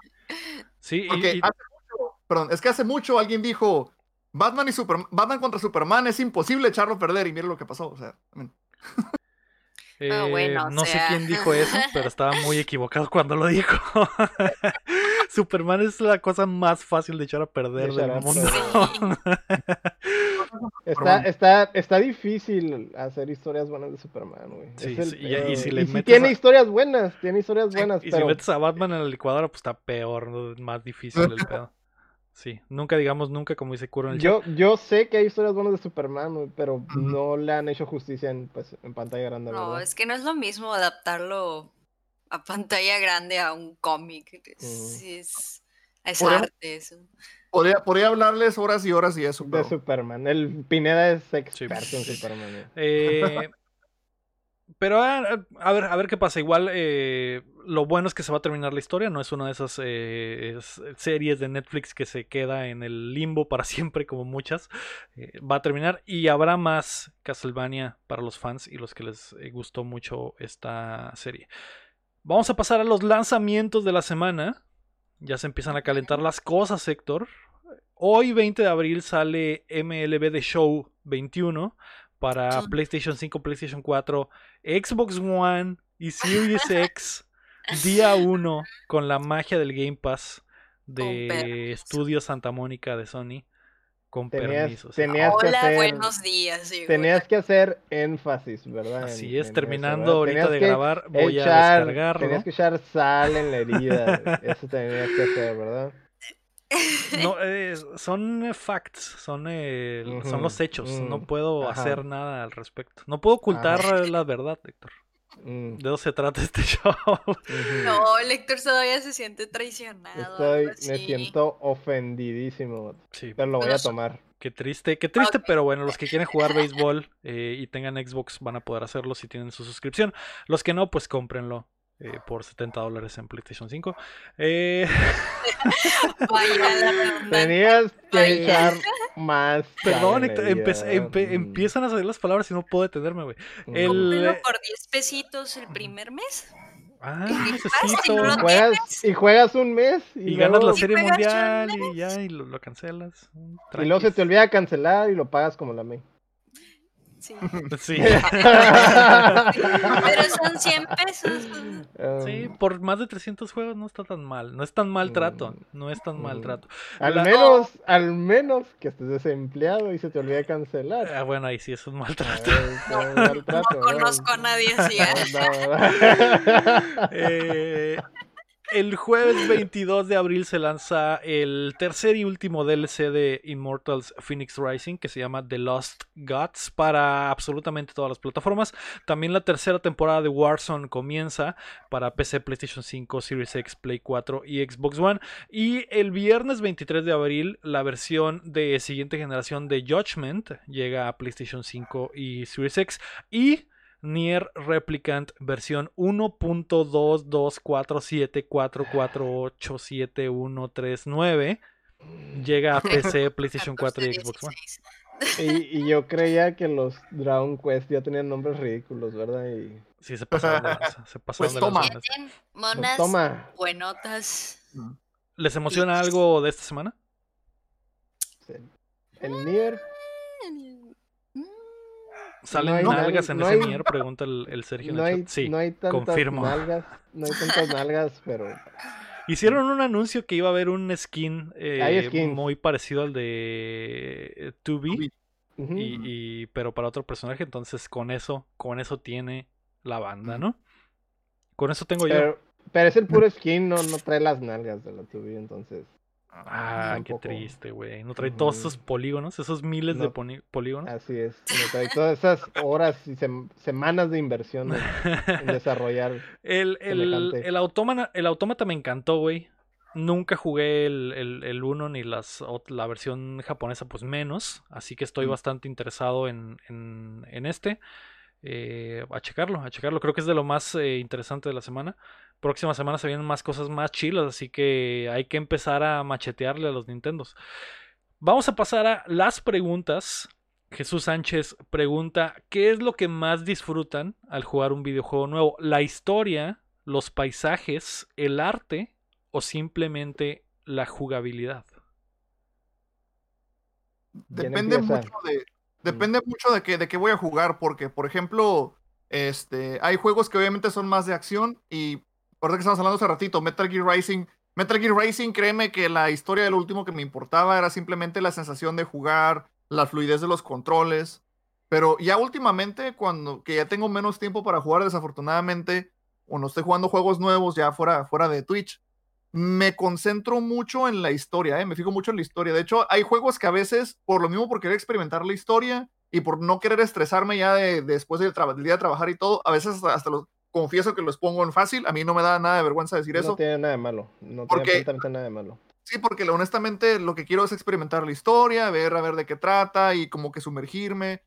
Entonces, va a depender mucho, ¿no? Eh, creo que yo en mi, en mi ser, como muy profundamente por haber crecido con Nintendo y Super Nintendo y Sega Genesis, yo siempre como que me voy a, me voy a ir hacia eso, hacia los controles, pero ya últimamente con los juegos que están saliendo, como ya no me dan esa satisfacción del control, me fijo más en la historia. Es mi- esa sería mi respuesta. Va. Ok. ¿Tú, Héctor, en qué te fijas? Los controles y la música, güey. Eso es lo principal para mí. La, la historia también, o sea, que no esté pues, muy, muy fea, pues, pero en realidad si el juego tiene buenos controles y buena música, güey, ahí voy a regresar a ese pinche juego toda la vida. Sí, sí, huevo. Eh, ¿Y tú, me? ¿Qué es lo que más te gusta de los juegos la primera vez que los juegas? Ya le he dicho muchas veces cómo se ve el juego. Podrá ser el juego más chido, con la historia más interesante y la jugabilidad más OP de la vida, pero si no me gusta cómo se ve, no lo voy a jugar. Me tiene que atrapar primero el arte. Pero no tiene que ser hay, candy. No te importan tanto los, los eh, gráficos realistas, ¿no? Lo que te gusta a ti es que el arte esté kawaii o que tenga un arte muy como que pues, específico, muy diferente pues no, agradable tengo a la vista, un género. ¿no? tengo un género, pero si a mí se me hace bien precioso, me, ya ahí me quedo acá y ahí luego al rato veo si me gusta o no, pero pues es lo primero que me fijo y disfruto. Sí, sí. Eh, yo también creo que depende mucho, creo que depende mucho del, del juego. Si es eh, Obviamente si es una historia, un juego que voy a jugar por la historia, los gráficos son muy importantes para mí o para la, para la experiencia, pero también depende, ¿no? De, porque hay juegos que tienen muy buena historia y que tienen eh, un arte muy bonito sin que los gráficos sean lo más fotorrealistas del mundo. Entonces, eh, depende mucho de qué sea. Hay, hay, juegos que a lo mejor, como hace rato hablábamos del Oli Oli y ese juego no tiene las mejores gráficas del mundo. Básicamente no tiene gráficas, es como que puro eh, arte nada más. Y está muy, muy, muy padre, porque el gameplay está muy entretenido y muy interesante. Entonces depende del tipo de juego, yo creo. Y una de las cosas que sí me fijo mucho en general es la música, porque la música te puede hacer un juego, como eh, muchos saben. Y si la música está muy perra, a lo mejor te enganchas en el juego, aunque no te guste mucho el arte o aunque no te guste mucho el gameplay, ¿no? Entonces, eh, ese es un ganchito que a lo mejor podría funcionar, que podría ser cheat. Lo otro es que la, música te la llevas al playlist, ¿verdad? Y se queda prácticamente contigo, pues, por siempre. Entonces, eh, por, ejemplo, tú te, tú te das más, te gusta la historia, ¿no? Y los juegos fotorrealistas y todas esas cosas, pues, que es algo, es tu preferencia, ¿no? Pero, por ejemplo, yo crecí mucho con cosas de arcade. Y todos esos, todos los, por lo general, los juegos que, que eran mejores en arcade eran los que, eh, pues, tenían, pues, mejores controles, mejores música y todo ese tipo de cosas, ¿no? Entonces, yo tengo esa inclinación por ese, ese tipo de cosas, ¿no? Precisamente porque fue en la época en la que crecí, ¿no? Simón. Sí, sí, sí. Eh, la historia es muy importante para, para mí en muchos de los juegos. De hecho, hay, hay juegos me acuerdo del Thomas Was Alone, no sé si lo recuerden, que es un juego de. Es un mm. plataformer donde eres un cuadrito, güey. Muy sencillo, ah, muy, sencillo. muy sencillo. que cuenta una gran historia, güey. Y, el, y los gráficos son polígonos, literal. No, no, hay, no hay nada más que cuadritos de colores. Y está muy padre. Ah. El arte está muy padre. Eh, ya que le agarras la onda y la historia está muy chila y no necesita tener los mejores gráficos, pero cuenta una muy buena historia y el gameplay está interesante, ¿no? Entonces, depende, como que tiene que mm. tener, como que tiene que tener algo especial. Si tiene algo especial, eh, es, un, es un buen juego. Este, eh, ahora, que estás hablando de, de, historias, no sé, no sé, Lego, si te tocó jugar el What Remains of Edith Finch, ¿lo llegaste a jugar? Mm, sé cuál es, no lo he jugado, güey. Te lo súper recomiendo. Te lo súper, súper recomiendo. Y si quieres hasta jugarlo en el canal, porque en cuanto a historia y a arte, es un juego es así como Loli Oli, pues que no te esperas que exista como esa conexión.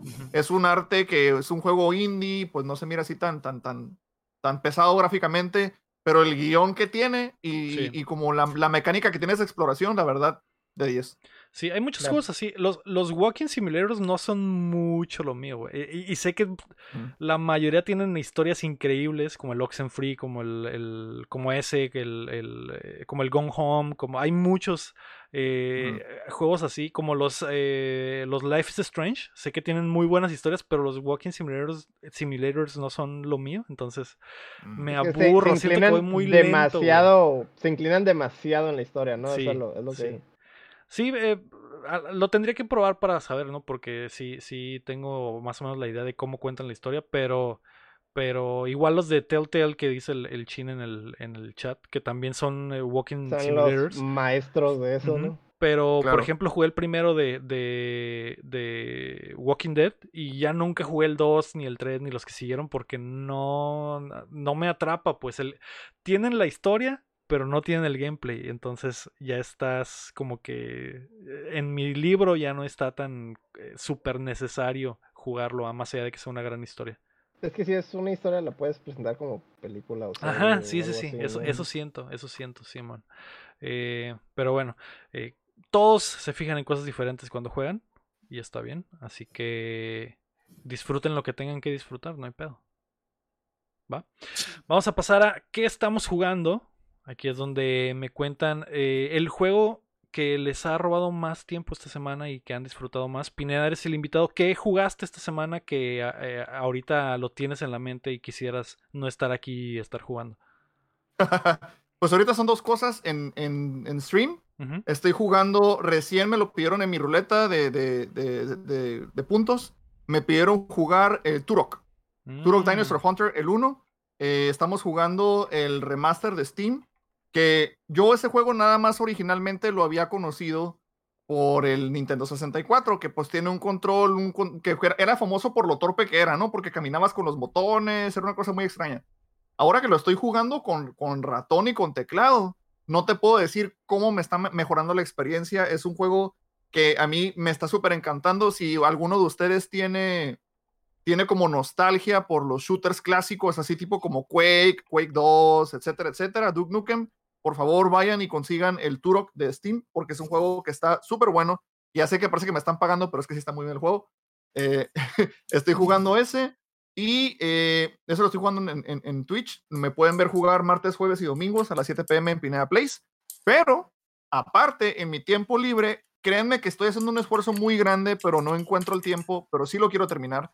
Quiero jugar el, o terminar el Valhalla, que se llama Valhalla, pero es como estilizado de BA11 HAL A. O sea, como es uno, es uno de, es un juego cyberpunk que es una, una visual novel que es este como de los juegos así que salían hace como 20 años, así como, como dice el nombre, ¿no? Como una novela visual. Tiene un componente de gameplay muy rudimentario, muy básico, que es que haces mixología, haces cócteles para los personajes y dependiendo si tú acatas a las órdenes del cóctel, te platican más de su historia. También es un juego que a lo mejor algunos de ustedes Tal vez no les interesaría tanto por el aspecto de que el gameplay es muy escaso, pero el guion que tiene está muy bueno, tiene, tiene muchas referencias a cosas que no te esperarías, por ejemplo, eh, no es spoiler esto, pero cuando, cuando terminas como la mitad de un capítulo, te pide que, grabes tu juego para continuar a la segunda mitad. Y sale un mensaje que cuando terminas de grabar tu, tu, tu juego te dice en letras naranjas, es seguro seguir jugando. No sé si se acuerdan que las computadoras de Windows, cuando las apagabas, le dabas shutdown y te salió un mensaje. es seguro apagar.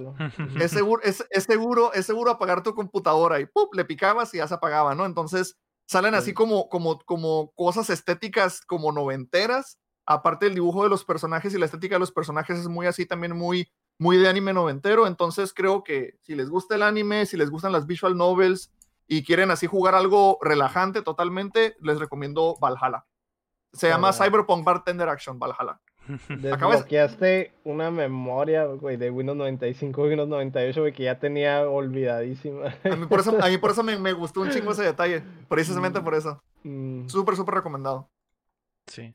Eh, hay uno muy similar que se llama Coffee Talk, que, que jugué en Game Pass, que también se trata de eso, de eres bartender, en este eres barista, ¿no? Y haces cafés. Barista. Y también se trata de platicar con la gente y eso, pero sí, el, el Valhalla lo he visto, se ve muy, muy interesante por la temática Cyberpunk.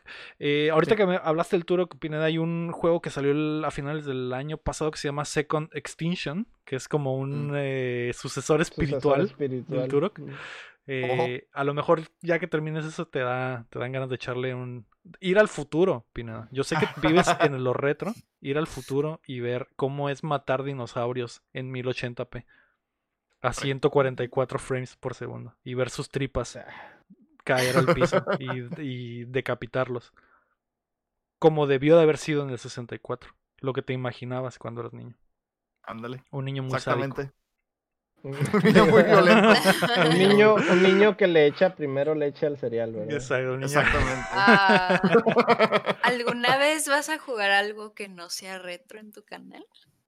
Mm, ya lo jugué un par de veces, pero digamos que es trampita porque era un juego nuevo. E, e, era, era, era, era, juego nuevo, pero con estética retro, porque jugué, por ejemplo, Hunt Down.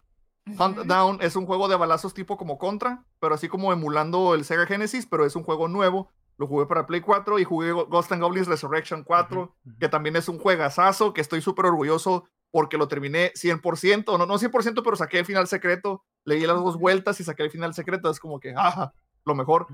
La razón por la que no juego juegos nuevos en el canal es porque si los juego mi computadora explota así. Entonces, ah. Tengo, una, tengo una capturadora y tengo un PlayStation 4 y sí, de repente como llegué a hacer un especial con un sobrino que jugamos al, al Battlefront 2. Un fin de semana que hicimos ahí guerritas con el sobrino, jugamos eso. Llegué a jugar este Overwatch también con el Héctor alguna vez. Eh, sí, sí, sí hay como posibilidades, pero a mí, a mí como que mi, como que mi, ¿cómo puedo decir? Como ahorita mi interés siempre ha sido específicamente para King Twitch en retro y tal vez ya en algún futuro cuando ya seamos una comunidad grande y nos dé chance de experimentar, pues adelante, ¿no? Jugar, jugar alguna otra cosilla. Porque a veces sí llega gente y a veces más por trolear que realmente por sugerir. Eh, ¿Cuándo vas a jugar Minecraft? ¿Cuándo vas a jugar Warzone? ¿Por qué no juegas este? ¿Por qué no juegas este otro? Que aprecio mucho como el interés porque cuando la gente siento yo que llegan y te, te dicen eso, eh, eso de alguna manera porque tal vez les caes bien y quieren como ver cómo reaccionas a un juego que a ellos les gusta. Es como una, es como una manera como muy indirecta de querer compartir, ¿no? Eh, sí. yo, yo, yo, lo agradezco, pero, pero a fin de cuentas todavía no es algo que tenga como muy a futuro, pero sí, sí existe la posibilidad. El show, el show también es que al final le gusta platicar y todo lo retro se presta un chorro para platicar, contar historia o tener como mm. remembranzas o cosas de ese estilo, ¿no? Sí, eso también es verdad. A mí, a mí, a mí lo que, de hecho, siempre que me presentan el canal es que es el canal de Twitch donde el juego es lo que menos importa, porque a fin de cuentas, o sea, me esté muriendo, estamos agarrando un curadón, contando historias, platicando, haciendo berrinches, corajes. Que sí, o sea, eh, ahora sí que que el juego está casi de fondo, ¿no? Eh, pero igual a mí... Ayuda, ayuda mucho que sea, o sea, ese tipo de juego ayuda mucho a eso. Sí, porque le pones pausa y te volteas. imagínate si estuviera jugando, eh, no sé, Valorant, estuviera jugando Warzone, es como que, ah, ¿qué pasó? Y acá estoy leyendo el chat y pues ya me mataron, ¿no? Pues imagínate. Diez veces. Antes de caer. Ah, ¿Tú qué jugaste en la semana, May? Yo estoy jugando lo mismo que lo tres les dije, estoy jugando Cozy aún y Monster Hunter. Mm, y espero, si quieren algo acá de que nuevo, que a lo mejor no muchos les gusta en el chat, pero salió la nueva campeón de League of Legends y estuve también practicando ahí, nomás que está medio rara, no sé si alguien juega ahí en el chat, pero ajá, la buena la costurera, pero yo al principio que lo usé, yo pensé que pues era nueva, no la estoy usando bien y sentía que no hacía daño, pero por lo mismo yo pensé eso y que nah, pues no la estoy usando bien, no la estoy armando bien. Y ya cuando mis conocidos también le empezó a enojar, me venían y me dijeron, es que no hace nada de daño, no hace nada de daño, y eso es lo más raro del campeón, no haces nada no pega. ¿Qué pedo? ¿Está roto y es nueva. ¿Cómo? ¿Está roto el juego? ¿Se rompe? ¿Estuvo pues, mal? No, no, no, no, es, es, el personaje, no hace nada de daño y por ende... ¿No la balancearon bien? Ajá, yo creo que se ocupa.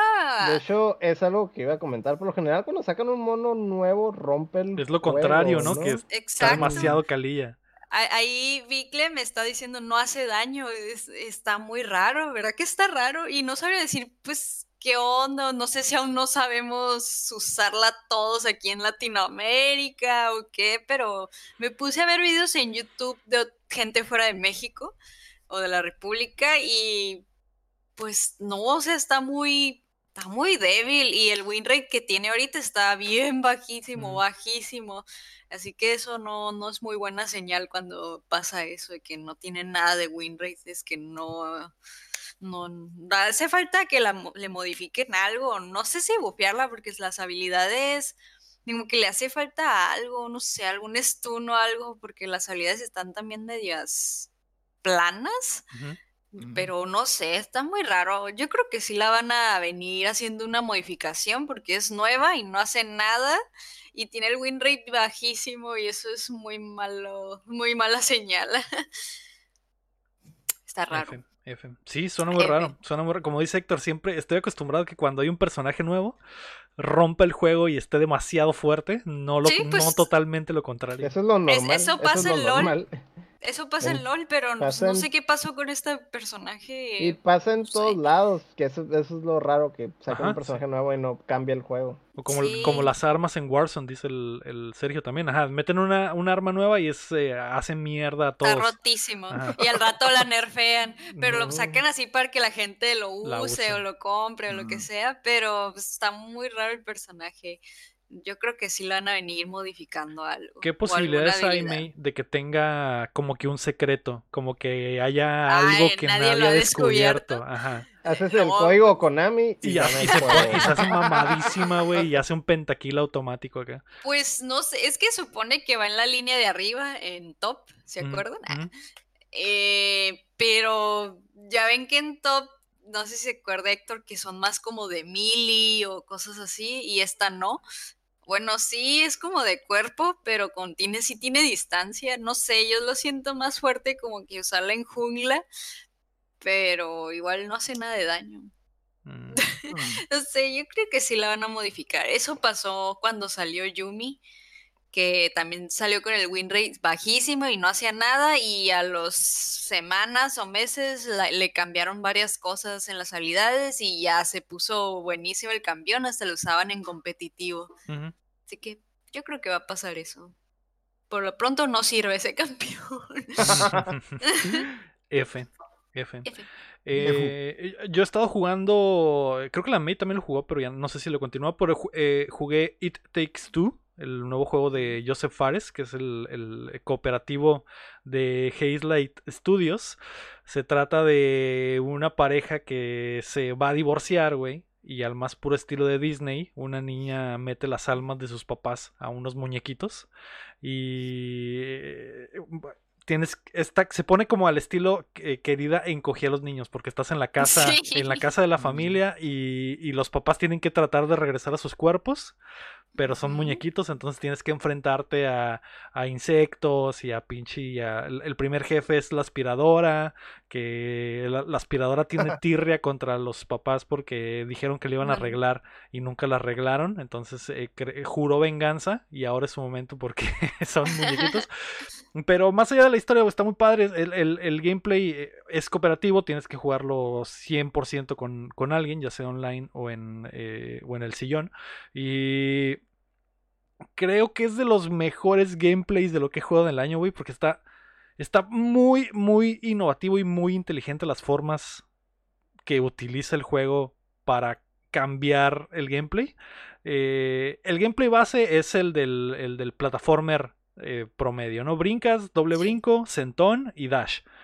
Pero cada nivel te van agregando una cosa que entre los dos tienen que hacer para ayudarse a avanzar. Y por ejemplo, en el, uno de los primeros niveles, eh, uno dispara como clavos y el otro tiene una, una, cabeza de martillo y, y, puede columpiarse en los clavos que uno dispara. Entonces hay como, hay como puzzles de plataformas donde el, uno tiene que disparar los clavos para que el otro avance y cuando el otro avanza eh, le abre el acceso al segundo y después se cambian los papeles y remezclan como que las mecánicas a cada rato y, está muy muy chingón que tú piensas, ah, pues está, está, padre esta idea y de repente te meten, le dan voltereta a lo de los clavos y dices, a la verga, no pensé podía hacer esto y lo, y lo empiezan a hacer por el diseño del nivel, etcétera, o la forma de enfrentar a los jefes. Se me hace muy chido, está, está muy, muy roto Joseph Fares, como dice Kuro en el chat. Eh, sí, está muy bueno. Ah, ya tiene. Este es su tercer juego cooperativo, básicamente. Hizo el Brothers A ah. Tale of Two Sons. No sé si lo recuerdan, que era un cooperativo single player, básicamente, porque con cada stick manejabas a un hermano diferente y sacó el A Way Out, que era un Prison Break de, de, panas que jugabas en cooperativo. Y ahora este, que creo es el más imaginativo de todos, no solo por la situación y por los enemigos y todo, sino por las cosas que te hace hacer en los niveles.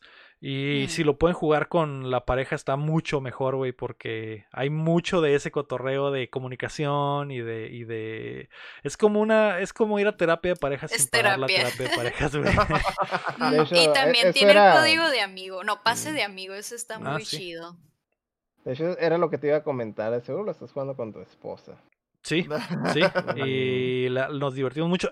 Tenemos una conexión tan pasada de verga que, que eh, todo se nos hace bien pelada, güey. Entonces, eh, me imagino que a lo mejor parejas que no tienen comunicación a, punto, a lo mejor se pueden arreglar en ciertos momentos, porque de verdad tienes que estar en la misma sintonía, güey.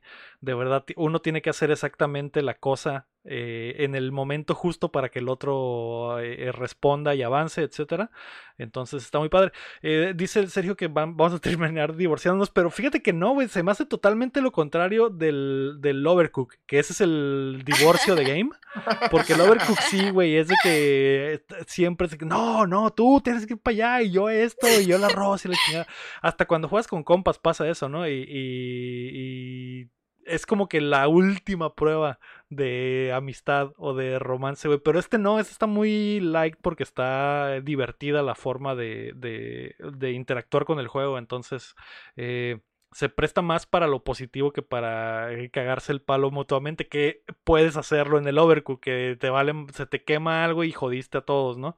Y en, e, y en este no, en realidad si te equivocas te mueres y, revives instantáneamente, que es algo muy chingón, porque en realidad no te mueres, simplemente si te caes al vacío reapareces automáticamente y no, no Mientras que el otro no se muera. Ajá, mientras que el otro no se muera. Y si se mueren los dos, reaparecen en un checkpoint eh, cercano, así que no hay tanto pedo. Eh, está muy bueno, se lo recomiendo. Tiene el pase de amigos, como dice la, la May. Así que si lo compran, le pueden pasar el pase a un, a un pana y jugar, aunque el pana no lo haya comprado. Así que eso está muy, muy chilo. Sí. Mm, yo no, yo, para mí es de doble filo ese tipo de juegos, cabrón. ¿Ah, ¿Tú crees? Ay, güey. Yo soy. ¿Has visto Charlie Brown? Y cuando van a hacer que patee la pelota y siempre se la quita, yo soy ese güey. Yo soy, yo soy el, el, que abre una puerta y luego la deja caer encima del otro mono. Y, no puedo evitarlo, güey. Es como si tengo tanto poder, lo, tengo que usar, güey. Lo tengo, tengo que, tengo que a... Sí te puedes estar pega, bueno, con la parte del martillo, si es podías estar dando guamazos al sí, Sí yo, también hay momentos así, güey. Yo soy ese tipo de persona, güey, y no sé si mi pareja va a responder bien a ese tipo de situaciones. De hecho, hay, minijuegos mini eh, competitivos de repente, güey. Es como que ah, no, solo es la cooperación, de repente te ponen cara a mm. cara en algo competitivo. Y, eso también está mm. padre porque le dan, refrescan el gameplay. Pues no solo es como que avanzar entre los dos, llega el punto en el que te dicen, a ver, ahora péguense el tiro. Pelén. Ajá, y está, y está chilo, está, está, está botana, como que se presta para todo. Así que se lo recomiendo mucho, güey. Y Takes Two, ¿tú qué has eh, jugado, doctor? Y me acordé ahorita que dijiste lo de estar chingando en los juegos, porque, y dije, sí, sí, el Héctor es así. El porque hemos el Overcook y aparte hemos estado jugando Monster Hunter, nos pica el culo cada cinco minutos el Héctor, güey. Me cae que me interrumpas la animación cuando me picas. A cada rato. A cada rato.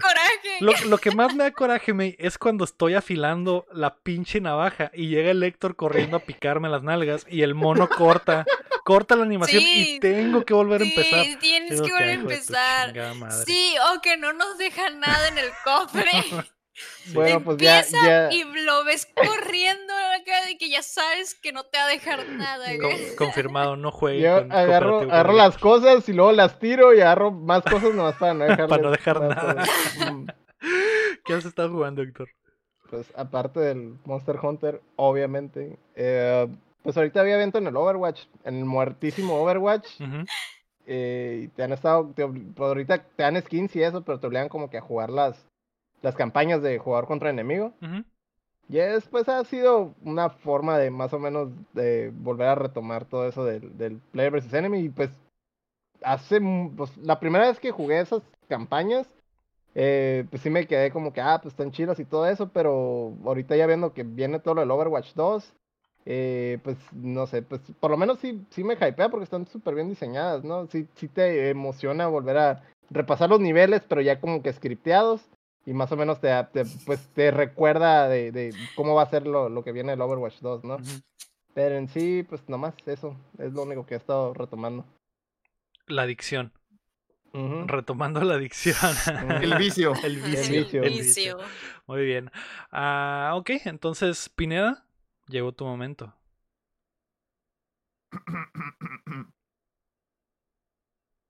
Ya basta de jueguitos, hablemos de otras cosas.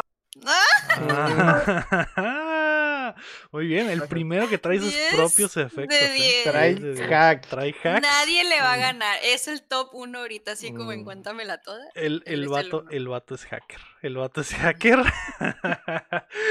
¿Qué hemos visto esta semana, May? ¿Qué viste en la semana? ¿Qué fue lo que se robó tu tiempo en las pantallas? Ah, esta semana, fíjate que esta semana no vi casi nada, me la pasé en YouTube viendo videos, de hecho me eché todo el video del Juan Garnizo y su setup del 2021 y pues me sentí pobre, amigos. Maldita pobreza, dijiste. Maldita pobreza. Pues nomás flexió y todas sus figuras recarísimas del Hot Toys y también flexió un pinche hombre araña tamaño real que se lo regaló un viewer, un viewer, perdón. Ajá, y yo de... Mm". Un simp. Y pues, sí, ajá. O sea, de hecho cuenta la historia que, que él siempre estuvo diciendo a String que quería ese hombre araña que estaba en un lugar de su ciudad. Y un día un viewer le dice, ve el jueves a las 3 de la tarde a la tienda por el, por el mono ese. Y dice que pues fue a ver si es cierto que, y sí, ya lo tenían empacado y todo, y se lo llevó. Ah, muy bien. La bestia. Próximamente el ego. Sí, así, me, me, van a vender a mí a la verga, ¿no? Ve a la casa, ve a la casa del Lego a las 3 de, la tarde. 3 de la tarde. Voy a estar en, Va a estar amarrado. Amarrado como puerco, güey. En un diablito. No me refería a eso. Es que el Lego es el que tiene más simps aquí. Así que próximamente alguien te va a decir que te vayas a una tienda por algo que tú querías ya pagado. A la Love, a la Love Store. Ve a la Love Store a las 5 de la tarde. No, a las 8 de la noche. ya cuando ya casi cierran. y habrá algo para ti. Tiene cadenas y esferas. Y ya es todo. Ahí vi su PC y todo, y su escritorio, y pues solo me morí de envidia y ya. Casi no vi nada. Va, va. Eh, ¿Tú qué viste esta semana, Pina? Esta semana de ver, ok, eh, no, no, fue, no fue como que recién, recién, recién, pero estuve viendo, por ejemplo, Em, terminé Gambito de Dama, la serie de Netflix, que originalmente no la había mirado. Soy, la verdad, muy contreras para ver series o para ver cosas así. Si veo que todo el mundo lo está viendo, me da más hueva y no lo veo. Eh, terminé eso, pero la, razón por la que quise ver Gambito de Dama es porque eh, es una adaptación de una novela de uno de mis escritores favoritos, que él hizo una de mis películas, ahora sí que favoritas de, Paul Newman, que es este, el, el Audaz, ese sería. Mm, y no sé si ya podemos hablar de anime porque he estado viendo anime también. ¿Podemos de una vez? ¿Ya le saltamos al anime o me sí, espero? Puedes, puedes mencionarlo de una vez. Ok. Eh, estuve viendo Megalobox Nomad, Megalobox 2, que de hecho en mi canal de YouTube de Pinera Escribe tengo un video ensayo donde recomiendo la serie. Ya van en el episodio 3 y la serie, la verdad, que está tomando giros muy interesantes. Es, es muy diferente la tonalidad de la primera temporada porque la primera temporada como que tiene como, como esa, esa onda muy japonesa de los desesperados son los que más pueden. Que lo ves, por ejemplo, en Kaiji, por decirlo así. Eh, pero ya como, como que tenía como ese mensaje esperanzador de que viene el vato desde así, desde la calle, pero sale adelante y será el campeón mundial y todo lo demás.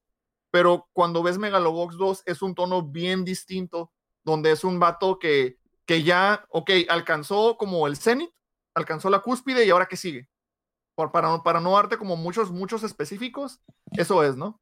Dime. yo ya vi el video y la neta, no, no te eches el video aquí, mejor mándalos a tu canal, porque está muy interesante. Todo el cotorreo ah, de, los, de los inmigrantes y del, ah, cotorreo es buenísimo.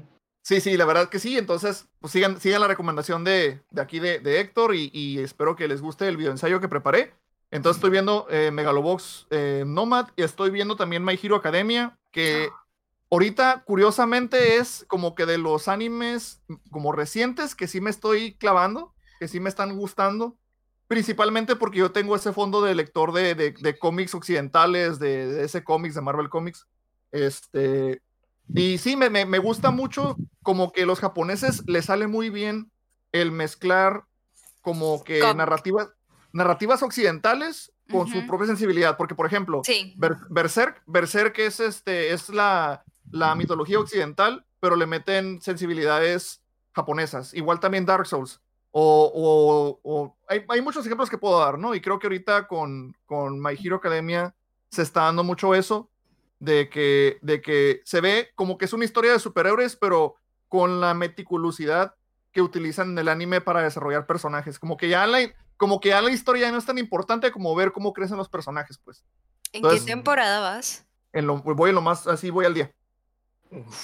De hecho, ahorita que, ahorita que dijiste Berserk y todo el cotorreo de Occidente, me acuerdo así como que un fun fact de que andaba bien cagadillo el vato cuando salió todo el cotorreo de Berserk y lo del Guts y lo del brazo y eso, que está, había salido Evil Dead en el cine y traían más o menos el mismo cotorreo, o sea, la, la el Army of Darkness e, es, la, que había salido así como que en esas mismas fechas.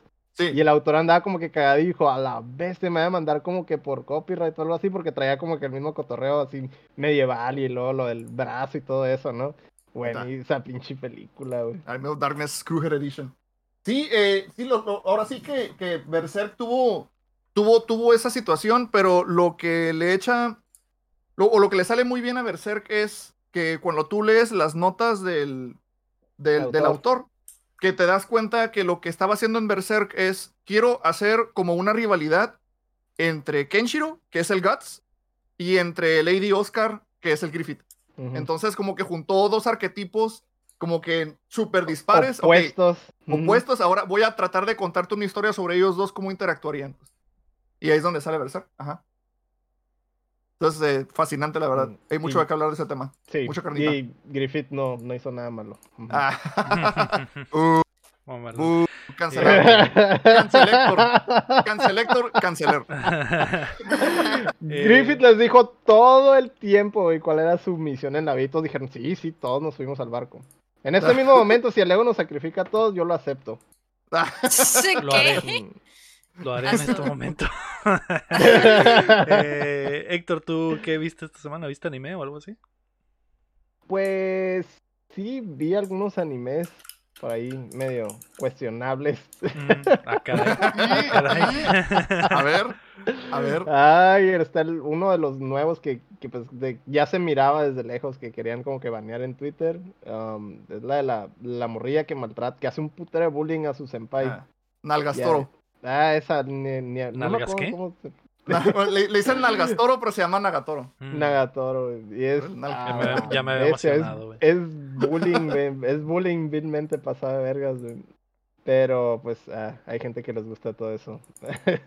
Sí. Eh, um, había otro de como un oficinista que, que se encuentra una morrilla en la calle y como que le da el ojo y la morrilla pues está como que bien dañada y obviamente que quiere parar como con cuerpo matic y el pues el vato como que pues no acepta todo ese pedo y más o menos pues está tratando de, de, de guiarla, ¿no? Y que recupera un poquillo ahí el camino, como que se escapó de su casa y trae un desmadre. No me mm. acuerdo cómo, cómo se llama, es algo de Higue, no sé qué. Está, está medio raro el nombre, ahí después les paso el, el dato. Ese es el otro que, que se me hizo interesante. Y pues ando viendo ahí escarbando más o menos eh, qué, ver de temporada. Aparte lo obvio, ¿no? Yo también ando viendo Megalobox, eh, Hero Academia y todas esas, ¿no?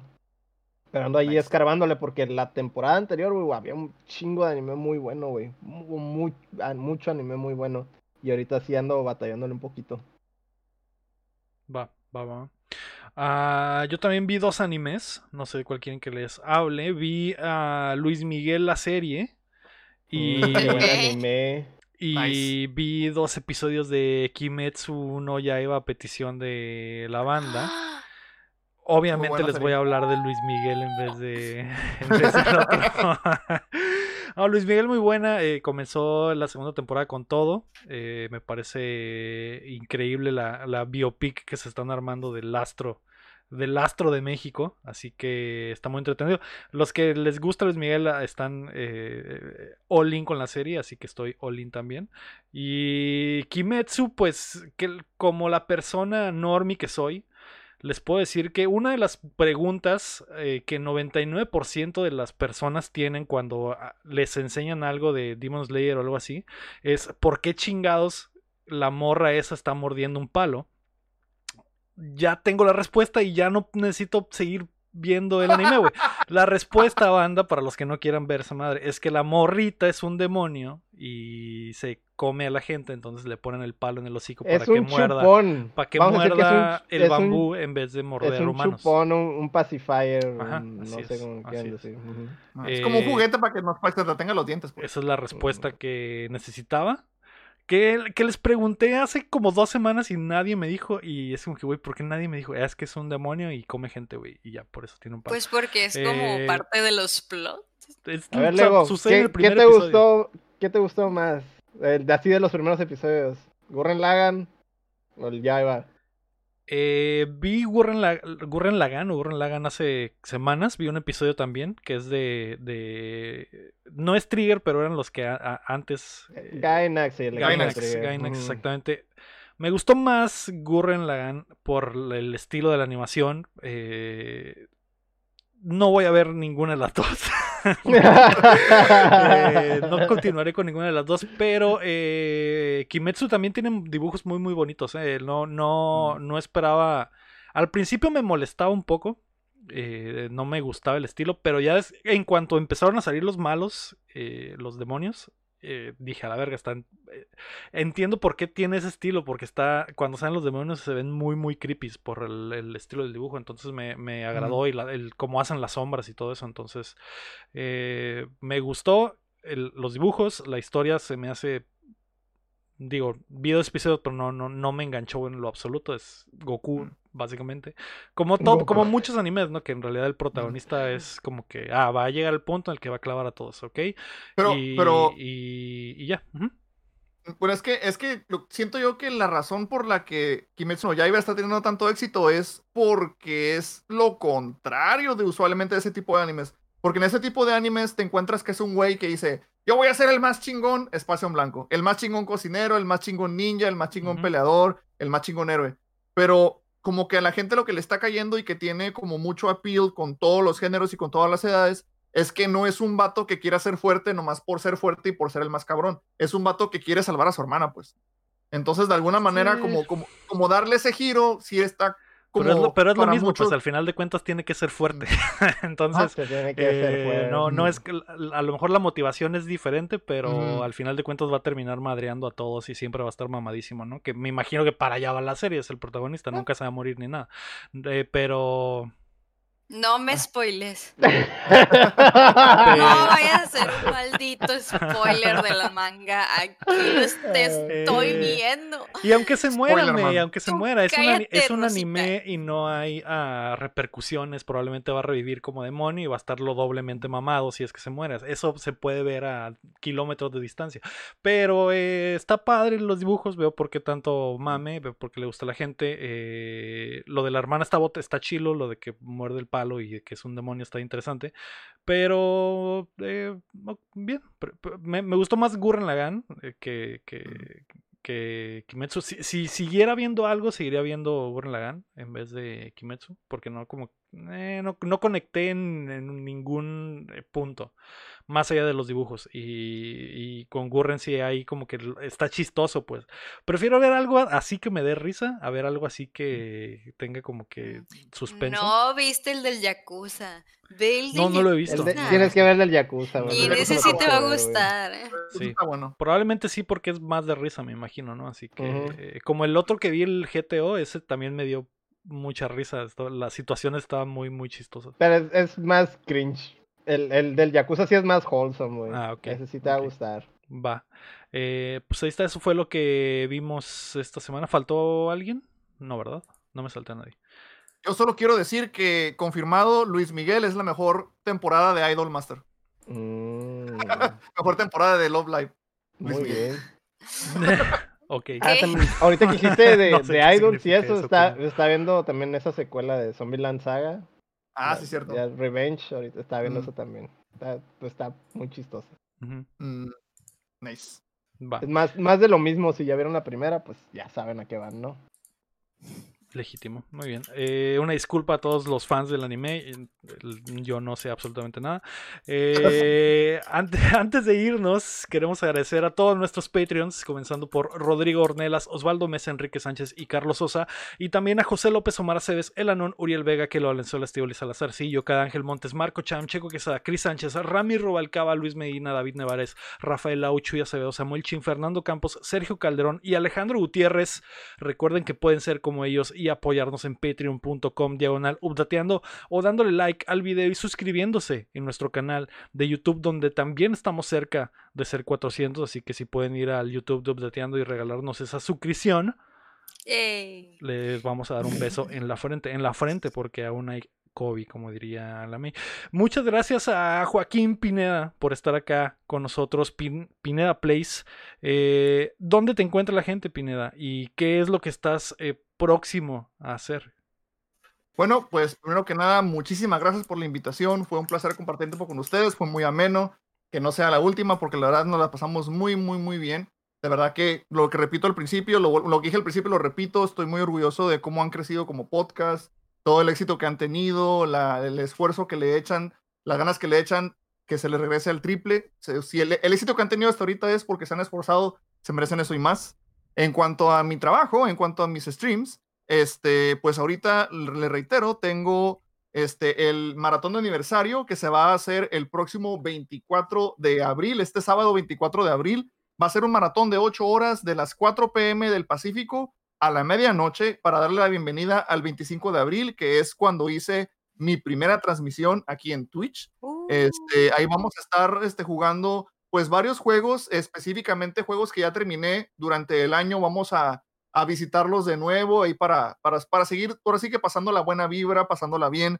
Como comentaba Héctor hace rato, el objetivo siempre ha sido pues el crear ambiente, el, el charlar, el convivir, siempre ha sido esa la meta.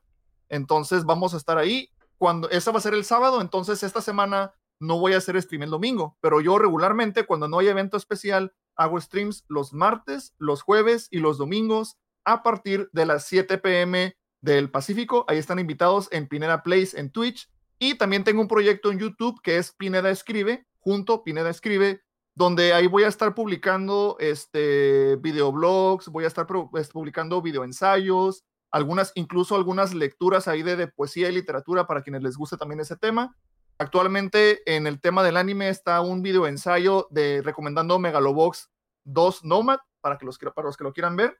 Y pues ahí estoy a sus órdenes también en Pineda, Pineda Place en Facebook, Pineda escribe en Facebook y en YouTube también y en Twitch, Pineda Place. Muchísimas, muchísimas gracias por recibirme, la verdad, y espero que sigan ganando niños. Muchísimas gracias. Gracias, Pineda. Muchas gracias por venir. Pues ahí está toda la información sobre Pine Dios, la figura paterna de Updateando. Y gracias a todos por acompañarnos desde la plataforma que nos escuchen. O si están en vivo en Twitch en este momento, como a Lucardo, como Big Lay Taff, como Keila Venezuela, como eh, Calio Cerón, etcétera. Y los que no alcanzaron a escribir porque no se ponen al, al tiro. Pero después dicen, güey, ¿por qué no me mencionaste? Y estoy haciendo tiempo para que escriban por si quieren escribir, pero ya se la pelaron. El lector. grosero. Esto fue el episodio 107 de Updateando. Yo fui eh. Lego Rodríguez. Héctor Cerecer. Yo la May May May. Yo Joaquín Pineda. Y recuerden que mientras no dejen de aplaudir, no dejamos de jugar. Bye, banda. Muchas gracias. Paz, paz, paz, paz. Balazos al cielo.